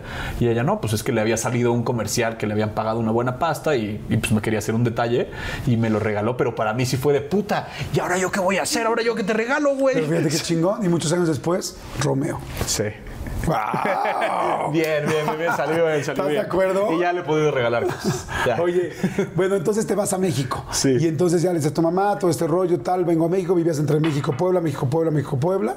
¿Viviste antes en algún momento en Tabasco? Viví de chiquito unos años en Villahermosa, Tabasco, sí. Y que se, y que se metió un cocodrilo. Había un cocodrilo en mi fracción. No o sea, se metió un cocodrilo en mi fraccionamiento. Me dan pavor los putos cocodrilos. No mames, ¿qué pasó? Es el animal que más odio con todo mi corazón. ¿Por qué? ¿Qué pasó? Pues vivíamos al lado de una laguna que se llama la Laguna de las Ilusiones. Sí, la Laguna de las Ilusiones en Villahermosa. Y un día estábamos jugando y se metió un, bueno, no sé, un cocodrilo o caimán. Se metió al, pues no era un parque porque era pues, de esos departamentos que son un chingo de departamentos. Sí, pero en el naranjas, área ¿sabes? común. Pero en el área común donde jugábamos no había seguridad hacia el lago y se metió un caimán. No mames. Y pues imagínate de niño, o sea, ves un caimán grandote, dices, este güey, o sea, quepo cuatro veces ahí, güey. Y sí, me acuerdo correr a mi casa y no salir de mi casa como en un mes y medio, güey. No o sea, de que manches. yo veía a mis, a mis amiguitos desde la ventana y decía, a ver, que si se mete un caimán se los va a comer, güey. Me daba, o sea, pavor. Y cuando viste el caimán ahí, que por cierto aquí traes una representación de esto, por eso me encanta, que siempre andas buscando cómo estar, Reencontrarme con ¿Cómo esos cabrones. Oye, trae, eh, traes el caimán, pero encuentras el caimán y lo ves y estaba así cerquita, pero pues ya ves que de repente son muy lentos. No son lentos, corren rapidísimo. Sí, sí, sí, corren güey. rápido. Sí, sí. O sea, que de repente se quedan así. rápido. O sea, entonces, ¿qué no le vas a ganar corriendo un caimán. Pero, o sea, Súbete que, un árbol. O sea, en lugar, ustedes en lugar de jugar stop o un, dos, tres calabaza era. Era de "Ah, viene busquen un pinche caimán". Oye, pero qué, o sea, ¿cómo lo vieron? Estaban así de repente. Pues estábamos acercó, jugando, ya sabes, de que en pues, a la pelota en el, en, el, en, en el pasto y de repente se empezó a mover entre los árboles, algo que dices, eso no es un movimiento humano, porque es como abajo, pero sabes que los árboles se hacen duro y había un puto caimán, güey, un cocodrilo. Y entró así. Sí, sí, sí, como a ver qué pedo. Y pues corrimos, o sea, así de... O sea, creo que nunca en mi vida he corrido tan rápido. Sí, es que estás, está uno acostumbrado a ver a los cocodrilos o los caimanes, pues sí, tomando el sol, porque por eso están tan quietos. Sí. Porque están haciendo digestión y tomando el sol porque son Por de si se sangre echan fría. un niño de repente, como yo en ese momento. Pero cuando eh, son rápidos, sí son rápidos. Ya vimos cómo atacan a la presa. Así. Sí, pues yo vivía en un primer piso, subí así como pedo, tiré la puerta y ya entré de que mi mamá así de qué está pasando, pues es que había un caimán ahí abajo. Y ya te digo, o sea, como un mes y medio sin salir. Nunca volvió a ir uno. Espero que no, nos fuimos rápido de Villahermosa. Pero no- no pasó Por mi nada. miedo a los hate. No, ya no pasó. Creo que no. Creo que no pasó nada en ese fraccionamiento. Si alguien lo está viendo, díganlo en, lo- en los comentarios. Pero creo que no, no pasó a Y mayores. le sigues, entonces, como me dices, teniendo mucho miedo a los, a los cocodrilos. Mucho, o sea, yo voy al zoológico y los veo atrás de la ventana. Lo he hecho muchas veces en mis videos porque es muy chistoso. Ver a alguien que está aterrorizado eh, es muy chistoso. Entonces, de repente, sí, en un video voy y los veo así atrás de un cristal y me dan ganas de, o sea, de orinarme, de llorar, de lo que sea, güey. Claro, claro, porque tiene que ver con toda ese- esa Yo creo infancia. que de ahí creció el trauma de los, de los cocodrilos. ¿Algún otro animal o fobia que tengas? O sea, no animal que tengas, sino fobia. Todos los demás animales me fascinan. O sea, Arañas. Me encantan.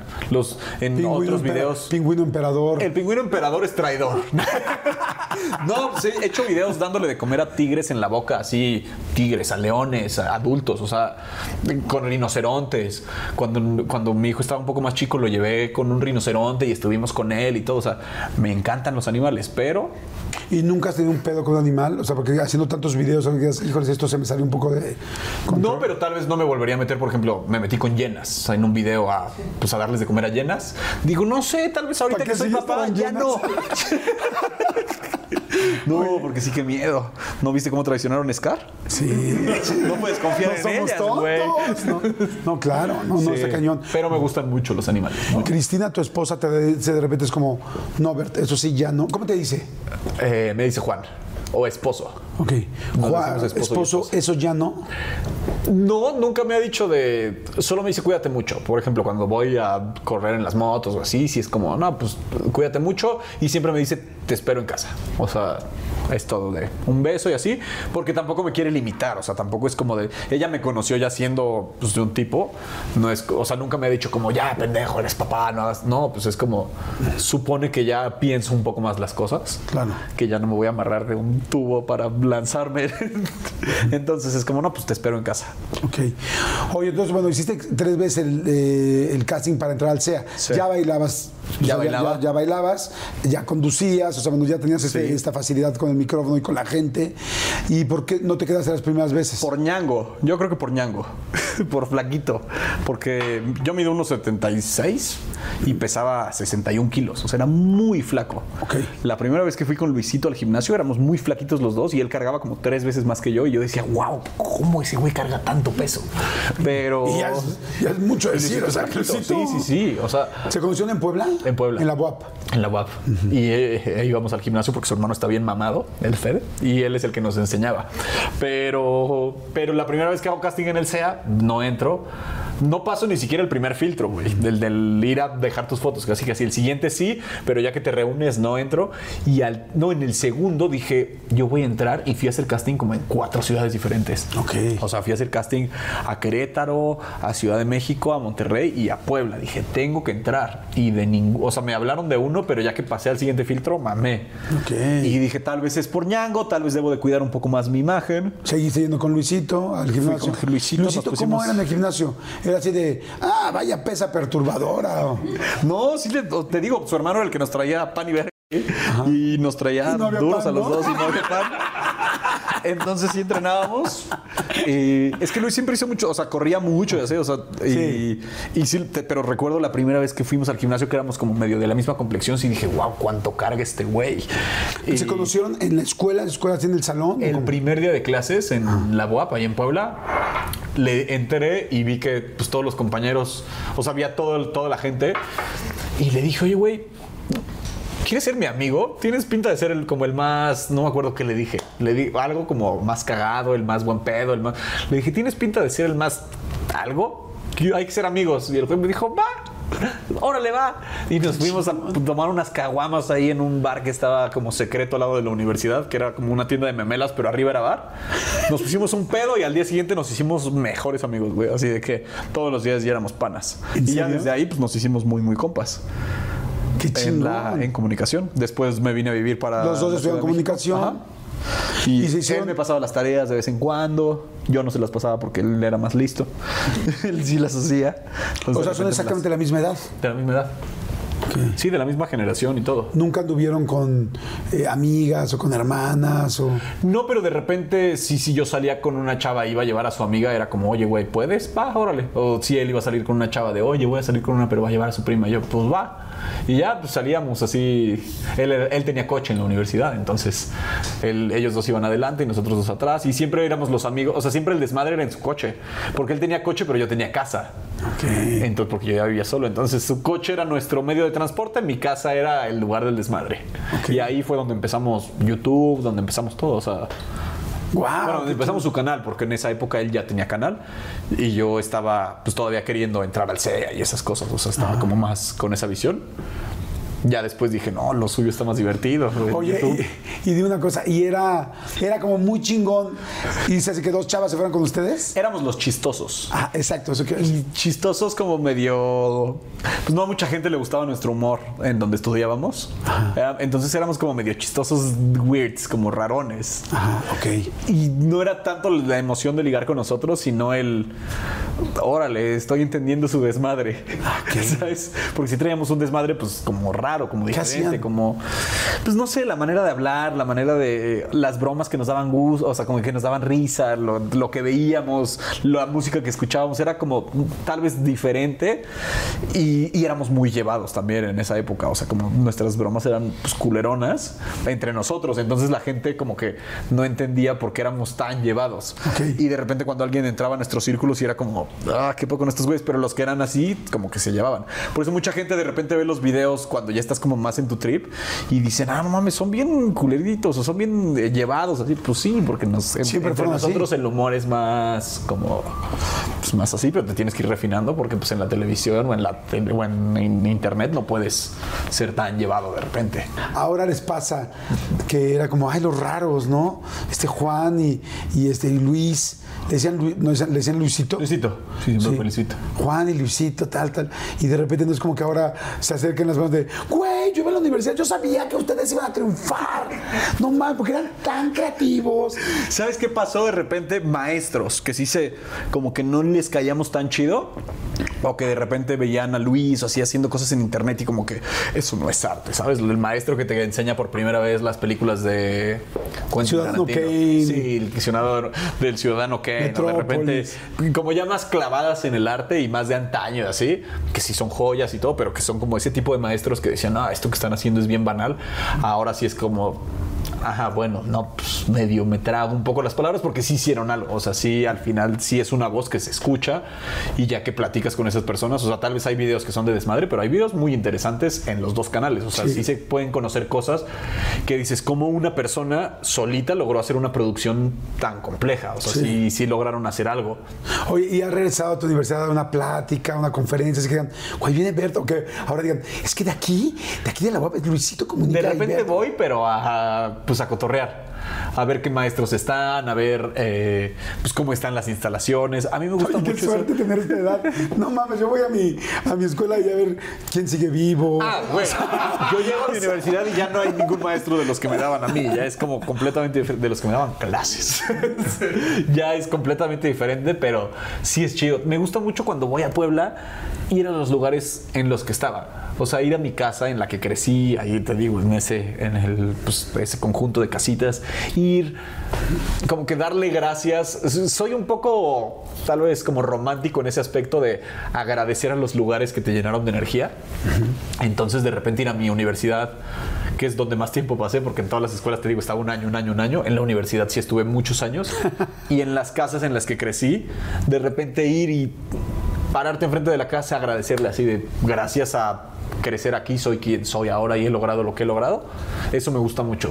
De repente voy en el día y paso a ver a los alumnos y hay cotorreo y me tomo fotos o de repente te piden consejos o así. O de repente paso en las noches que estaba así allá.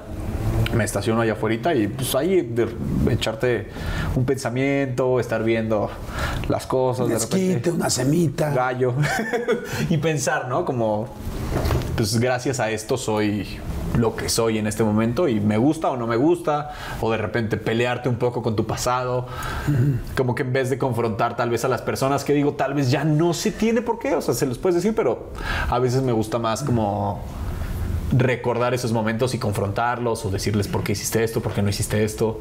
Pero pues al final todo funcionó porque Qué chingón. sirvió de algo, ¿no? Claro, qué chingón. Oye, entonces, bueno, haces el casting en, en varios lugares eh, para el SEA y te quedas en dónde? En No, en el tercero ya me quedé en el de la Ciudad de México. Ok. Pero yo ya vivía aquí, entonces pues ya. ¿Dónde, ¿Dónde vivías hace rato? Me dijiste que, que llegaste y que. Pues vivía en un cuarto de servicio en el que, Ah. ¿sabes? Los, cuando son estudiantes, pues vienes y rentas departamentos. Claro.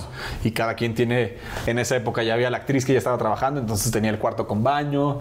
Y así yo era el, pues, el de la provincia que estaba, bueno, casi todos somos de provincia, pero el que estaba llegando tal vez con menos dinero. Y renté el cuarto de, pues como de servicio, el cuarto de maletas de un depa. Y ahí no tenía puerta, tenía una como medio malla corrediza. Y ahí, pues ese fue mi cuarto, en un colchoncito inflable. Después eh, ya empiezas a trabajar, te empiezan a dar que tu beca ahí en, el- en esa escuela, empiezas a ganar dinero. Y le dije a Cristina, oye, ¿no quieres que nos vayamos a vivir juntos? Ah, o sea, ahí ya la habías. ¿La conociste? eh, La conocí en el SEA también.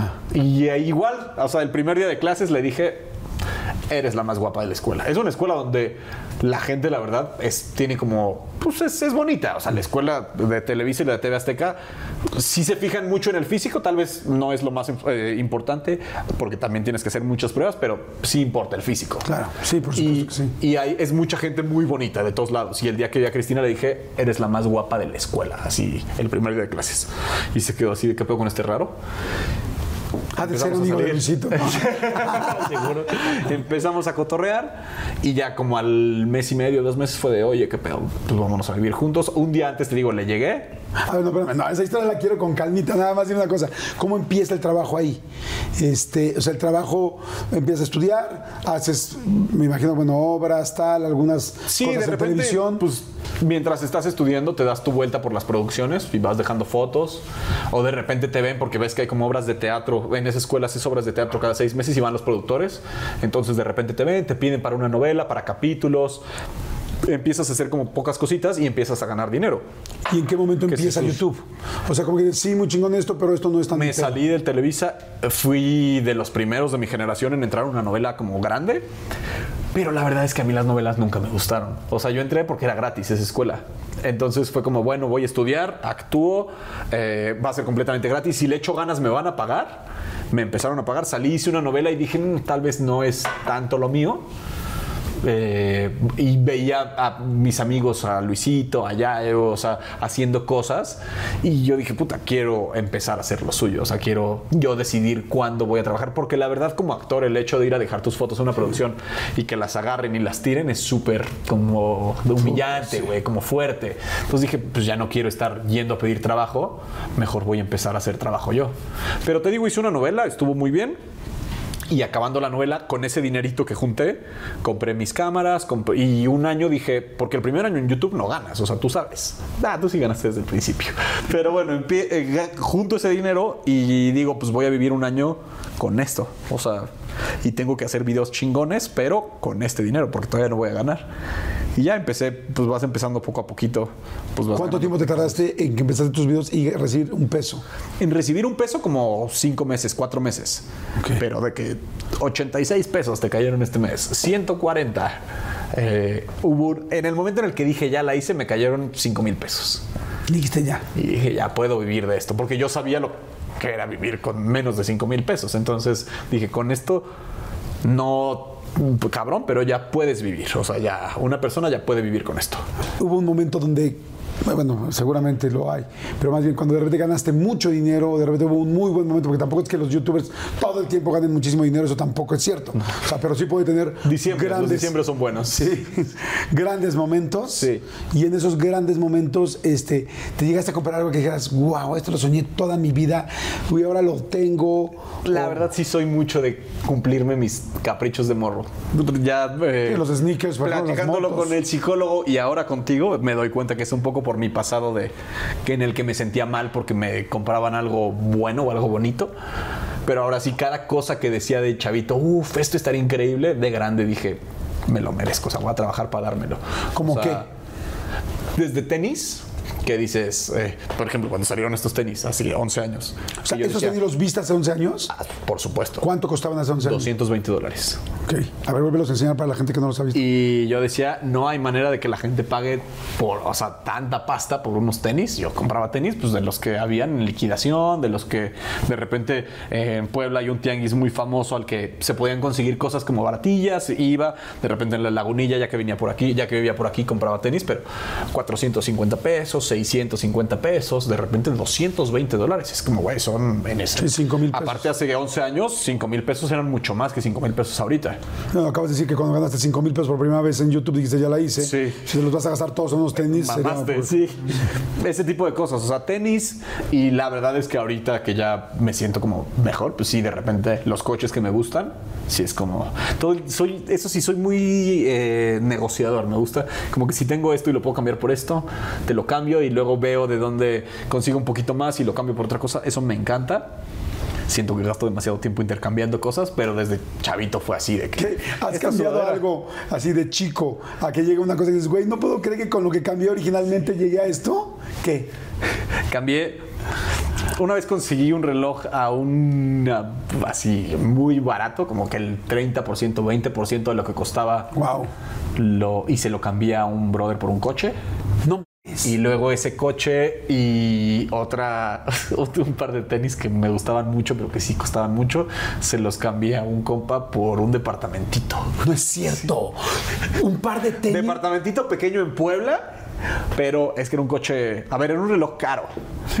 O sea, espera, espera, que dije, lo voy O sea, a comprar como reloj inversión. Llegamos al departamento. Del reloj llegamos al... El reloj lo conseguí como con... Pues de que, ¿sabes? Si hago una mención y te doy el 20% de lo que cuesta, va. Y eso lo cambié por un coche. Y ese coche y unos tenis y otras cosas, o sea, pero muy poco dinero lo cambié por un, por un departamentito. ¡Guau! Que ahora estoy chingón! rentando. Qué padre. Amo este trabajo porque no sabes cómo aprendo de, de todos los invitados. Es increíble Es poder que todo el aprender. tiempo hay gente que está que, que quiere algo que tú tienes y como de repente en internet pues la gente ve así de conseguí este coche órale". de repente no va a faltar el que oye cuánto pues a ver tú tienes algo por ahí que me interesa yo también vamos a hacer cambio Y me estás platicando que tú te hiciste muy amigo de Cepillín por los sneakers, por los tenis. Sí.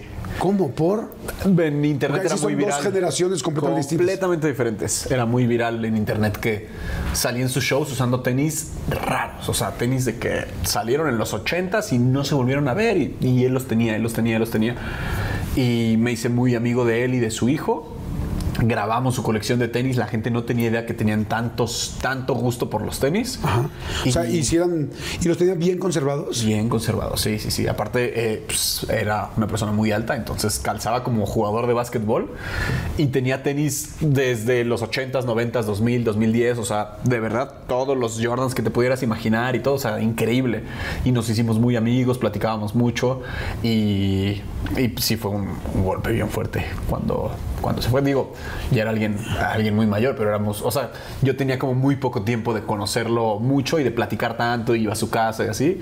Y fue a nuestra casa, cantó, las- le cantó las mañanitas a mi hijo cuando cumplió dos. ¿En un show o solo de amigos? No, no, no, o sea, de que pues, iba a ser cumpleaños de mi hijo y me dijeron, ¿no quieres que vayamos? Y yo, porque ellos sabían que cuando yo era chiquito, mi mamá siempre me ponía las mañanitas de cepillín cuando era mi cumpleaños. Wow, ajá. O sea, yo cuando lo conocí lloré, o sea, berré así de, estoy conociendo a... ¿Cómo lo conociste? Fui a su casa a grabarlo, o sea, platicamos los tenis. mucho por internet, sí, y cuando fuimos a grabar su entrevista fue cuando lo conocí. Ok. Y- ¿Lo contactaste así por...? Sí, Wow. contacté a su, a su nieto. O sea, su nieto como que me supo que yo quería conocerlo. Empezamos a platicar, después empecé a hablar con su hijo, que son quienes llevan ahorita el show, que siguen manteniendo vivo el show de Cepillín. y, y fuimos a grabar y todo, y ya de ahí era, pues platicábamos mucho, o sea, si yo iba para Toluca, los veía y todo, comíamos así, y, y ya después fue al, al cumpleaños de mi hijo.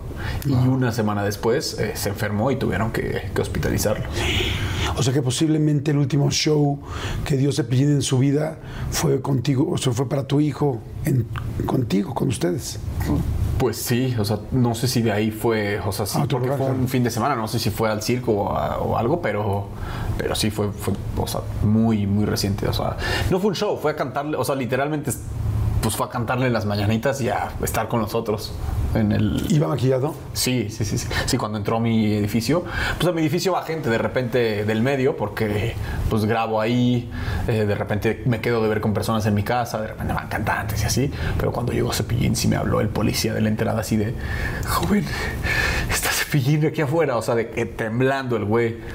Y yo, ah, sí, ¿qué pasa? Sí, sí, sí. Y se tomó fotos. Así, él se tomaba fotos desde que entraba así con todo el mundo, a todos saludaba, a todos mis vecinos, o sea, todos se enteraron de que fue Cepillín ese día a mi casa y le cantó las mañanitas a mi hijo. Wow. Fíjate, yo también lo, lo admiraba muchísimo y, y yo le hice una entrevista, pero en el radio.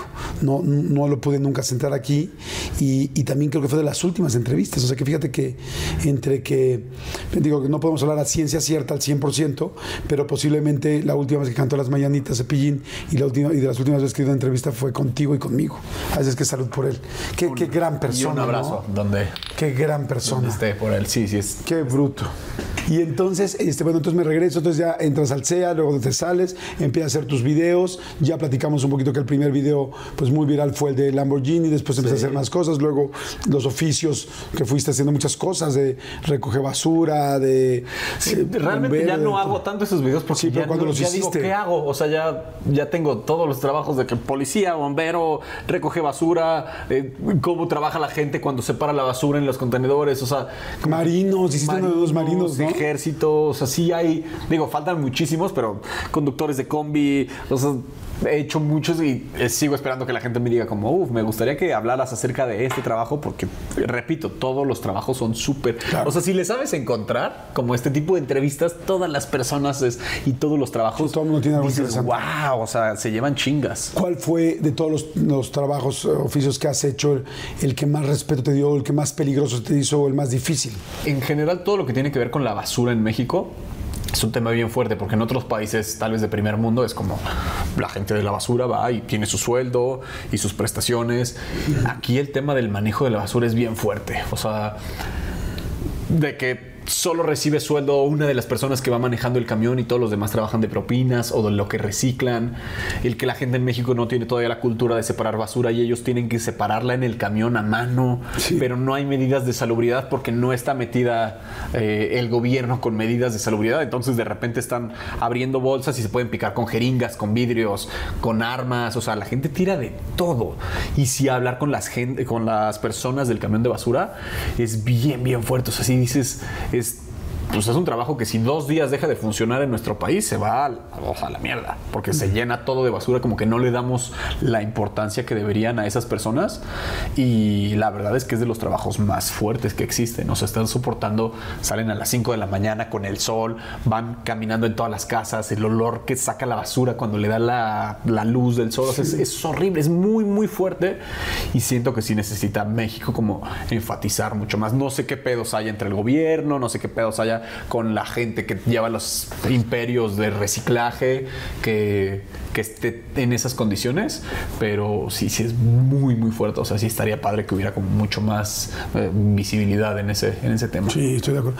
Oye, y es difícil cuando uno es youtuber, ya con tanto éxito como en tu caso, irte reinventando, o sea, ¿qué sigue? ¿Hacia dónde vas? Eh, ¿Cuál es tu idea en cuanto al asunto de tra- trabajo profesional? Sinceramente, por eso también me ha gustado desde hace muchos años empezar a hacer como negocios diferentes. Porque pues, cada vez hay más competencia en YouTube, hay mucha gente creando contenido, hay muchas aplicaciones nuevas, o sea, y mi idea es hacerlo porque me gusta, pero estos últimos años la verdad es que sí medio me he tomado como pues unas pausitas. Antes sí era de subir cuatro videos a la semana y me despertaba para grabar y así. Y ahorita la verdad, como que mi proyecto más grande es estar tiempo con mi hijo. O sea, ahorita hay veces que me voy de viaje y digo, uff, podría ir a grabar a tal lugar y sacar contenido y hacer un video. Digo, no, mejor ese día me voy a un parque con mi hijo y estoy jugando con él y, y estoy pasando más tiempo. Ya tal vez en unos años retome otra vez como muy fuerte ese tema, pero el tema de estar buscando como siempre qué hacer, qué hacer, qué hacer también es bien desgastante. Claro. Y ahorita estoy como en, un- en una pausa por completo porque sigo haciéndolo. Pero sí estoy relajando un poquito. Estoy empezando a ver pues, otras cosas, donde eh, empezar a trabajar como en negocios, poner cositas, o sea, como acomodar un poquito las cosas para poder estar más tranquilo y disfrutar estos años que son los lo platicábamos hace ratito. Los primeros años de los hijos son lo maravilloso, lo mejor. Ya que crecen y se van a la escuela y están en la pubertad y todo eso, tal vez ya cambia un poquito. Ya están más en su rollo, pero ahorita que nos necesitan tanto, sí, sí, tengo muchas ganas de estar mucho tiempo con ellos. O lo que hago es que eh, de siete días de la semana digo, voy a grabar dos días, tal vez voy a viajar. Tengo, me sale un video que tengo que grabar en Colombia. Entonces, en vez de tomarme una semana y conocer, voy, grabo, pa, pa, pa, pa, pa, grabo tres videos al día o cuatro videos al día, trabajo, trabajo, trabajo, regreso y ya me puedo relajar una semana. O, o tengo que ir a Monterrey, pa, pa, pa, levanto contenido, hago todo lo que puedo, o sea, de que sin dormir, de que voy matándome y de un lugar a otro y así.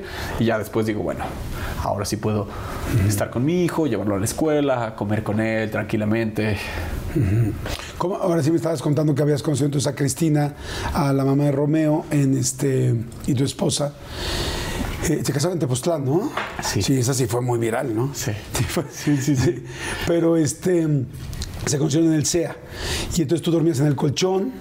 En- Yo dormía primero en un cuartito. en un cuartito con un colchón Ajá. de inflable. ¿Pasaste a colchón normal antes de conocerla o no? Ella ya tenía cama. Ya eran novios, ¿no? Ya.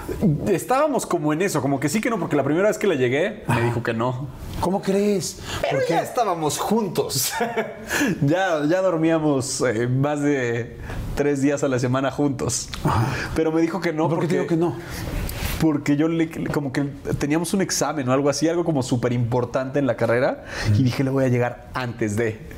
Y ella es como súper perfeccionista que siempre quiere tener las mejores calificaciones y ser la mejor de la clase y todo. Y le llegué así un minuto antes de empezar el examen y me dijo, no, ahorita no, luego lo hablamos. Pues sí, ¿no? Y, y yo dije, fuck, me, está- me dijo que no, pero venimos juntos de dormir, ¿sabes? O sea, ya, ya, ya. Sí, es obvio que ya en la la escuela onda. teníamos una ya estábamos de la mano en la escuela, porque en esa escuela es como bien importante que no te vean ser novios, porque como que es un tema. Eh, pues en el SEA y en Televisa que, que las actrices tengan novios y que los actores tengan novias, ¿sabes? Como que el hecho de estar emparejados no es tan atractivo para los productores. Entonces era como que... Como que siente que se va a complicar la grabación. Como que los- y tienen- como que, Porque son muchísimas horas. Son y- muchas horas y ya o sea, sabes que el hecho es como que las actrices siempre estén ahí como que sean la guapa y que le llamen la atención a todas las personas y que todos puedan soñar con casarse con ella. Y no, te- y no vean O que si van a tener una ajá, que si tienen una relación ya sea con un actor famoso, ¿sabes? No que sea alguien que está empezando y anda con, ¿sabes? Como que ella ya era la super guapa de la escuela y anduviera con uno de los compañeritos que todavía nadie ubicaba. Entonces en la escuela es como no pueden tener novios, o sí, pero no que no sea evidente. Y nosotros ya era de que de la manita y todo Ok. Tuvo ahí sus, bueno, tuvimos ahí nuestros temas con los maestros y todo, de no pueden estar de la mano, no pueden estar, concéntrense en su carrera y en este, brillar y todo. Y nosotros, pues no, queremos estar juntos porque es bien fuerte la escuela, queremos complementarnos para ayudarnos a seguir aquí. Y, y le dije que si quería ser mi novia, me dijo que, que no. Estoy Seguimos. tratando de acordarme cómo se llama ese examen del que estás hablando, el, el no sé qué de cuerpo, el corporal. El corporal. No, fue antes, o sea, fue Ah. antes del corporal. Fue eso es ya como para noviembre. Ese es como el reexamen. No era un examen importante, pero tal vez no tanto como el corporal. Y me dijo, no, dímelo después. Y ya pasó tiempo, seguimos en nuestra relación y ya después le dije, ¿quieres ser mi novia? Sí, va. Llegó ella de, de viaje de su casa porque fue a ver a su mamá y cuando llegué yo estaba esperándole en el aeropuerto con globos y así de, ¿quieres ser mi novia? Sí, perfecto. Pero yo íbamos ¿Qué decía el juntos. globo que.? Decía recupérate pronto, güey, porque no había. No había. Yo, yo dije en el aeropuerto debe de haber globos de te amo, ¿sabes? Y no había. Recorrí las dos terminales y solo había globos de corazón que decían recupérate pronto. Y yo ya estaba recuperando. ¿Y qué te dijo? Eh, pues, se cagó de risa. se- o sea, sí fue como, ¿qué pedo con tu globo? Pero, pues es que yo había llegado en metro al aeropuerto, güey. O sea, de, pues no iba a ir con los globos y ahí, ¿sabes? Y, eh, y ya llegué por ella, le, le llegué, me dijo que sí. Ya vivíamos juntos, nos regresamos juntos a la casa. Pero te digo, rentamos un. Había una casa muy fresa de esas de señoras de. eh, ¿Cómo se llama esa colonia? De Las Lomas San de Ángel. Pedregal, de. San Ángel. Había una casa muy grande que la señora como que dividió cada piso, lo hizo un departamento diferente. Y hasta arriba estaba el cuarto donde vivía la gente de aseo que tenía una cocinita y un, y un cuartito. Mm, muy bien. Y tenías que subir por una escalera de caracol de tres pisos, güey. Así de que si estaba lloviendo, eh, agárrate duro porque si no mamas. Ah, ah, ya, afuera. Sí, y rentamos ese, ese cuartito. Bueno, Su ese- penthouse. Sí, nuestro penthouse. Así lo, teníamos la terraza del- de la casa completa, pero realmente era el, pues, el cuartito y la cocina.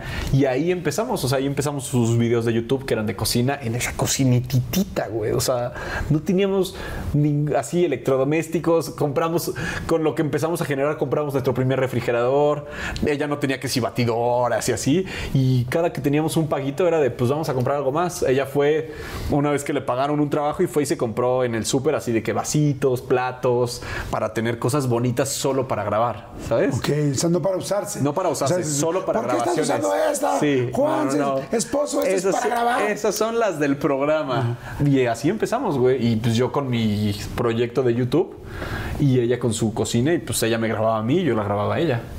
Wow, qué y padre. de ahí pues ya fuimos como, como creciendo juntos, de ahí nos mudamos a otro depa, o, o sea, fuimos ya como decorando más bonita la casa y todo, pero al principio era ella, pero ya te digo, siempre es como muy perfeccionista, entonces aunque la casa era chiquitita, güey, de repente mm, despertaba y me decía, bueno, voy a Home Depot, ahorita vengo y regresaba con tres botes de pintura y decía, vamos a pintar ahora esta pared de café y esta se va a pintar de blanco y esta se va a pintar, y pintábamos así, o sea, pero era con su Y iniciativa. tú siempre decías, sí, sí, sí. Pues sí, pues sí, sabía que iba a quedar más bonita. Entonces era como, sí, tú, lo que usted quiera.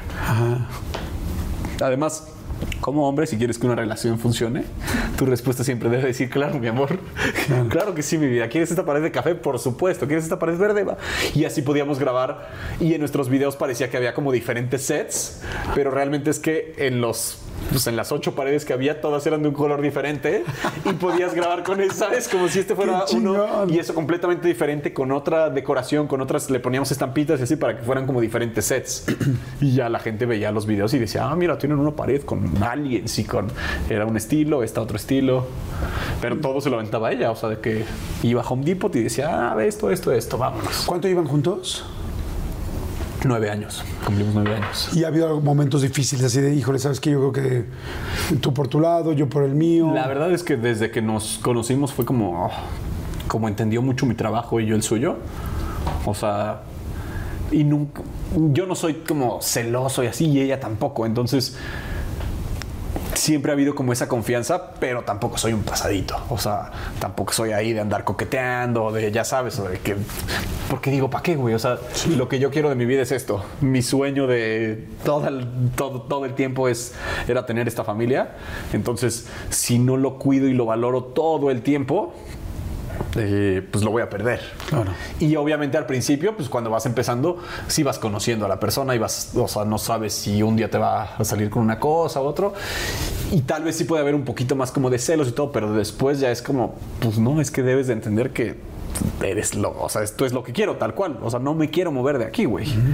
Y preferimos como construir pues cositas juntos. Obviamente hay peleas, hay discusiones de vez en cuando. ¿Por qué discuten? Porque yo soy como desordenado y ella es como muy perfeccionista, entonces de repente si la casa no está perfecta, puede ser un... Más que una pelea, es como un güey, no mames, recoge, o sea... ¿Qué dejas tirado? Todo. Todo, pero no, no, no soy sucio, o sea, comida no, comida o uñas o así nunca, o sea, como que nada asqueroso. Pero por ejemplo, ropa mía y tenis hay en todos perros lados. Se resolvió, me dijo ella, renta una oficina y metes todo tu desmadre. Y ahora mi oficina, que ya es oficina slash eh, bodega de juguetes de mi hijo, siempre está hecho un desmadre y la casa está bonita, ¿sabes? Ok. Y si Pero no está al lado de la casa. Está cerca de la casa, pero no es en la casa. O sea, es- tienes que llevar todos tus, tus sneakers. Sí, ahí me tengo que llevar. ¿Cuántos pares tienes? Uy, varios. O sea, más de 100. Ok. Pero ¿y cómo le Pero haces en que- mi casa solo puedo tener como 80, porque construimos un mueble para tenis. En mi casa solo hay 80 y a todo lo demás es en la oficina. Y entonces, y cuando te quieres poner unos que te combinan muy chido y no están en la oficina. Hay en los 80, o sea, ya, hay de todos los colores y sea, sabores. hay suficiente para- Pero de repente sí digo, puta, y tengo que ir a la oficina, agarrarlos y ya. Llevarlos a mi casa, pero tengo que llevar unos de los de mi casa porque solo hay ese espacio, entonces no puede haber tenis afuera de ese lugar. Entonces de repente es como, puta, me gustaría tener esos. O sea, me llevo unos y los, que a ver, tampoco me quejo, ya son 80 pares de tenis, ya es Claro. un chingo, o sea, tienes dos pies. Pero pues me gusta y eso me dedico, entonces de repente si es bueno, me llevo este y regreso este. ¿Y planearon eh, tener a Romeo? ¿Cómo fue? Sí, sí, ya llevábamos. O sea, parece así como si te lo cuento y es como si hubiera sido cuento de hadas, güey. De yo quería tener un hijo y que le gustaran los coches. O sea, un, yo me hubiera encantado tener una niña, pero yo prefería tener un varón porque mi sueño de toda la vida es cuando mi hijo cumpla 18 o 20 años viajar por el mundo en moto los dos. O sea, eso es como que siempre fue mi, porque mi papá andaba en moto aparte. Entonces, cuando mi mamá me contaba eso, yo decía, puta, y andar con tu papá en moto ha de ser lo, así lo mejor. Y a mí me gusta viajar por el mundo en moto y así. Entonces digo, el hecho de, tener- por eso lo quise tener medio joven. Para que cuando él cumpla 20, pues yo fuera joven y pudiera andar en moto. Y sí, lo planeamos y, y, pues lo empezamos a buscar después de un tiempo. O sea, de, nos estábamos protegiendo, ya casados y todo, seguíamos. Yo sí, desde chavito fui así de, gracias a mi cubole, me forraba hasta el momento en el que dije voy a empezar. O sea, yo nunca tuve sustos ¿no? porque fue de en el momento en el que voy a buscar un hijo, pues ya me dejo de proteger. Y dicho y hecho, o sea, nos dejamos de proteger y fue como que salió, pegó. ¿El embarazo fue un embarazo normal? Fue, fue un embarazo normal, fue súper bonito. Los primeros meses de un bebé son bien duros, o sea, es- siento que como mamá es más bonito porque el bebé pues, estaba dentro de ti, siento que hay más conexión, pero no duerme ninguno de los dos, o sea, tú tienes tres, sabes que los tres primeros son... Los psicólogos dicen que a la gente se le olvida. Porque es tan fuerte que no lo volverías a vivir. Porque sí. es muy, o sea, Sí, si no, no volverías a tener otro. no duermes, no, no piensas, no, es- es- estás como en automático, pero estás con lo más preciado que ha sido en tu vida. O sea, el, el momento más, tu, tu- tu pequeño precioso, ¿sabes? Tu, tu- tu cosa preciosa ahí, tu, tu tesoro. Entonces es como quieres disfrutarlo todo, pero no tienes cabeza porque no has dormido, porque los partos son durísimos, porque eh, los bebés pues, no saben hacer nada, no saben a qué hora se come, a qué hora se va al baño, cómo se piden. Entonces es llanto, es, es bien fuerte, es, es bien ¿El duro. parto fue normal? Sí, sí, fue un parto. O sea, fue cesárea. Fue un parto que fueron muchas, muchas horas de estar eh, intentándolo y después se tuvo que optar por cesárea porque ya era un tema de salud. Fue, o sea, pues hubo- yo estuve con Cristina todo el tiempo, pero hubo un momento que me dijeron los doctores, te tienes que salir porque Cristina se empezó a complicar, o sea, y, fue, yo que ha sido el momento más duro de mi vida, de te tienes que salir ahorita mismo porque van a entrar los doctores a estar con Cris y a ponerle medicinas y así. Y me salí a la puerta a llorar de puta, por favor, ahí a, rosa- a rezar, o sea, de por favor Dios, dame los dos vivos, o sea, no me des al uno sin el otro, ¿sabes? Porque no voy a poder salir de esto solito. Y, y ya eh, estuvo, o sea, se complicó la cosa, pero al final pude estar con ellos cuando nació mi hijo. Sea, sí, sí entraste y lo viste. Sí, sí, sí. ¿Y cómo fue después de.? es cabrón. O sea, es- o sea, te dan a, pues, te dan a tu bebé recién salido así veía a mi esposa porque no, o sea, estuve con ella todo el tiempo y ella estuvo consciente y estuvimos juntos ahí los tres y fue un, me daba miedo porque yo no, yo no sabía cargar bebés. Entonces cuando me lo pasaban era como, son muy chiquitos y muy frágiles y y te digo, es lo mejor que has tenido en tu vida. Y sí, sí, era como, wow. Pero obviamente sabías que el bebé quería estar con su mamá porque el bebé no se ha dado cuenta que ya salió de la barriga. O sea, el bebé sigue pensando que está dentro de su mamá muchos meses. Él quiere estar escuchando ahí el latido y lo calientito y el olor. Fue cabrón, o sea, tú ya lo viviste, tú ya sabes a lo que, a lo que me refiero. Qué bonito, que, que- o sea, planear tanto el tener un hijo y desearlo tanto y que de repente el universo te lo pueda dar, si es Claro. Es muy. Por eso a veces digo, puta, ¿cómo hay papás que pueden abandonar esto, güey? O sea, es. Eres tú, güey. O sea, es, tu sangre ahí, es, es tu, tu mini yo, tu. O sea, está ahí gracias a ti. O Y todavía peor poder abandonar a un hijo cuando ya lo conociste. Entonces, yo no lo justifico de ninguna manera, eh, y menos la falta de responsabilidad.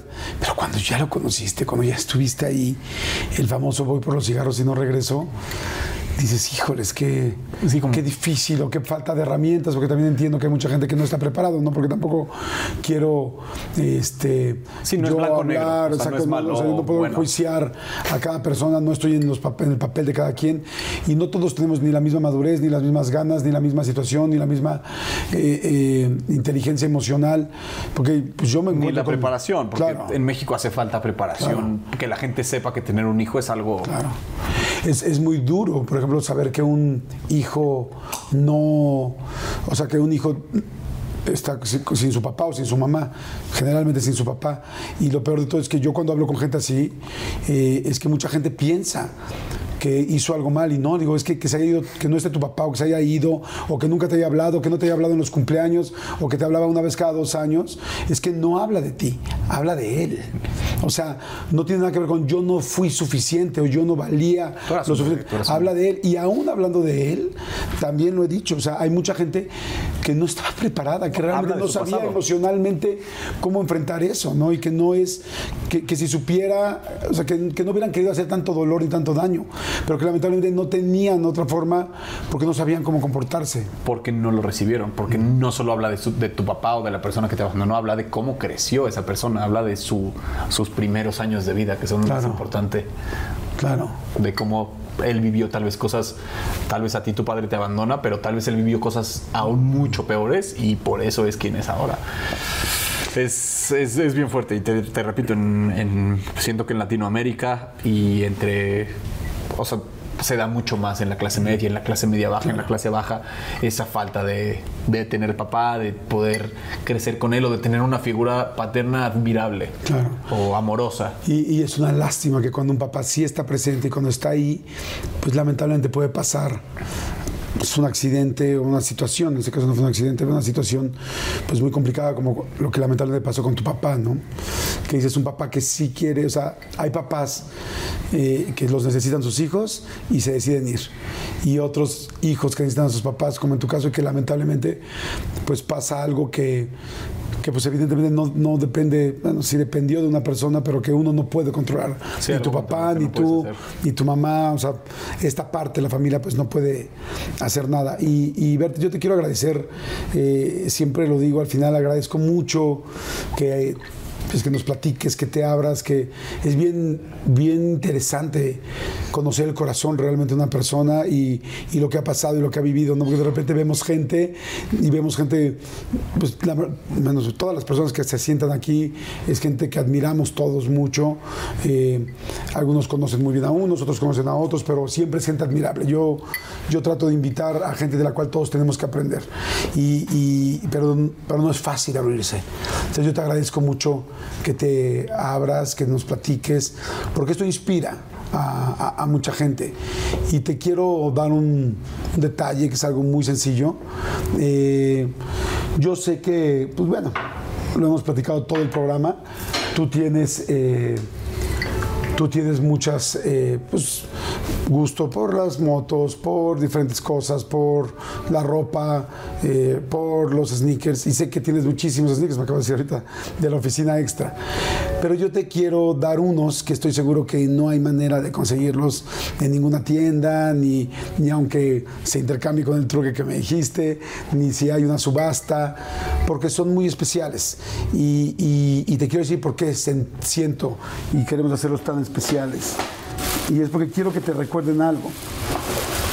Son, son unos, eh, pues unos vans con tu, con tu cara, con tu imagen, con el nombre de la entrevista atrás, para que sean muy especiales. Eh, no sé si vayan a estar en los 80. Créeme, por supuesto que sí. pero sí que los vas a guardar siempre. Y O sea, pero este es pintado a mano. esto es pintado a mano. Y tengo al artista aquí enfrente y ahora te lo voy a presentar. Pero aquí está el otro. El otro es el inicio de una amistad. El inicio tú y yo no nos conocíamos, nos vimos un par de veces en algún evento, pero no nos conocíamos. Y, y yo quiero que tú te lleves un poco de la entrevista y yo espero que tú quieras que me lleve yo un poco del rico suave. Chale, yo no te traje nada, güey. No, no te, no, no te preocupes. Es lo que te decía hace rato, cuando te dan un regalo tan bonito es como, ¿y ahora yo qué hago? No, no se trata de eso. La idea de este par eh, de sneakers es que los tengas, los recuerdes, que recordemos este momento donde empecemos esta amistad que estoy seguro que vamos a tener por siempre. Y no sé si tan constante, pero sí por siempre. Sí. Y, y- y yo quisiera, especialmente junto con toda la producción, que cuando tú veas este par de sneakers, los uses o no los uses, pero cuando tú los veas, recuerdes algo. Y es que te cuides mucho, que te cuides mucho, porque lamentablemente la vida es complicada, porque la vida tiene pues vicisitudes y momentos complicadísimos que no que lamentablemente no podemos controlar como lo que lamentablemente le pasó a tu papá. Y tú estás eh, en un medio eh, donde tenemos que hacer muchas cosas de repente para poder seguir ahí y donde a veces eh, las ganas, eh, a veces el ego, muchas veces la necesidad, muchas veces el poder simplemente mantener lo que has estado haciendo nos hace hacer cosas fuera de lo normal. Tú me lo platicaste, si alimentar unas llenas, si entrar con los tigres, eh, si, o sea, tantas situaciones que de repente pueden ser muy complicadas y estar abriendo basura con la gente sin saber que tú mismo te puedes contagiar, porque muchas de las personas ya tienen la piel muy, muy gruesa, pero tú, tú que estás haciéndolo ahí, no. Y, y ahora hay, hay una persona que, dos, porque tienes una familia nueva, eh, que son Cristina, pero especialmente Romeo. Y lamentablemente tú a los dos años pues dejaste de tener algo que era importantísimo para ti y que hemos platicado, pues todo lo que conllevó el no poder tener a tu papá por, pues por algo que no, que no, que nadie podía controlar. Pero tú hoy sí puedes controlar lo que tú hagas. Tú hoy sí puedes controlar en una parte, porque no podemos controlar la vida, pero en una parte sí puedes controlar el poder seguir yendo a ese parque con Romeo, en lugar de ir a grabar a otro lugar, en lugar de poder llevarlo a la escuela, en lugar de solamente buscar millones de views y, sobre todo cuidarte en las cosas que puedan ser peligrosas. Entonces estos, estos sneakers tienen ese objetivo, que cuando te veas a ti y me veas a mí, te acuerdes de, sí, vas para adelante, síguele chingando, échale ganas, pero cuídate, porque a mí me gustaría mucho eh, que tú puedas hacer algo que lamentablemente la vida no le permitió a tu papá, y es ser abuelo. A tu papá lamentablemente no, la vida no le permitió ser abuelo. Y, y sería lindísimo que tú sí puedas y que estés ahí cuando, cuando Romeo también se convierta en el gran papá que se va a convertir, porque nos convertimos en los papás que vemos o en los que no tuvimos. Y tú, y tú has hecho, no me lo vas a creer, pues acabaron los Kleenex. Se acabaron los libros. Este, tú vas a, tú estás haciendo eso, tú estás haciendo el padre que seguramente tu padre iba a ser, pero que lamentablemente la vida se cruzó y, y- y- y Romeo va, está viendo ese padre. Entonces, cuídate mucho. Me gustó lo que me decías que te dice Cristina. Gracias. Me gustó lo que me dices que te dice Cristina de cuídate por favor y llega con bien. Y ahora me quiero unir a Cristina y me quiero unir a Romeo y decirte, eres un chingón, eso ya lo sabes, y hoy sabrás qué hacer y qué no hacer para, para poder seguir haciendo eh, ese proyecto que tu papá tenía y que tú hoy estás continuando. Él está en ti, él está en ti. Él, quizá mucho del padre que hoy eres con Romeo, es, es el padre que, que tu papá te tenía preparado para ti. Pero pues bueno. Te mandó a, decir esto mi mamá, ¿verdad? Te iba a- o sea, justamente en, en el mundial estuve platicando con Facundo y me dijo de todas las personas con las que convivió en el medio artístico, en las dos empresas, la única persona que siempre estuvo, dice, güey, ni siquiera era de mis grandes amigos, o sea, era- éramos amigos, pero no era de los primeros en los que llamaba. La, la persona que siempre estuvo para mí, que siempre me echó la mano fue Jordi, o sea, dice, y así es con todas las personas del medio, o sea, yo no estoy tan metido en ese medio, pero en el medio tradicional tal vez, pero todas las personas estamos de acuerdo que este cabrón siempre está ahí para nosotros y qué chingón. O sea, cuando me dijo eso, me pensé, me gustaría hacer eso con la nueva generación de internet. El güey que siempre está ahí, el güey que sé lo que necesiten y el güey que siempre puede echarle la mano a los demás. Y te admiro eso. Muchas gracias. Y esto. Güey, no, no van a estar en la oficina, van a estar. Uy, los- y, y los voy a ver todos los días. Muchas, muchas gracias. Y, No, con mucho sigamos, gusto. sigamos Felicidades y qué gusto conocerte y empezar esta nueva amistad Sí. en la cual estoy seguro que ambos estaremos, no sé si siempre, pero sí, cuando lo necesitemos. Dicen una frase que creo que algún día lo dije en esta entrevista, que los eh, buenos amigos son como las estrellas, ¿no? No tienes que verlos todos los días, pero el día que los necesitas, volteas y ahí están. Y, y gracias a Luis Holguín que hizo este, este trabajo que la verdad está güey. increíble, hecho a mano. Este, gracias, mi querido Luis. Eh, así está en Instagram, muchas gracias. Y este y gracias a ti, gracias a ti por todo. Y pues vamos a irle chingando. Vamos a ¿no? seguirle, Por cabrón, nuestros hijos que y por nosotros. Llevar el pan a la mesa. Gracias. Padrísimo.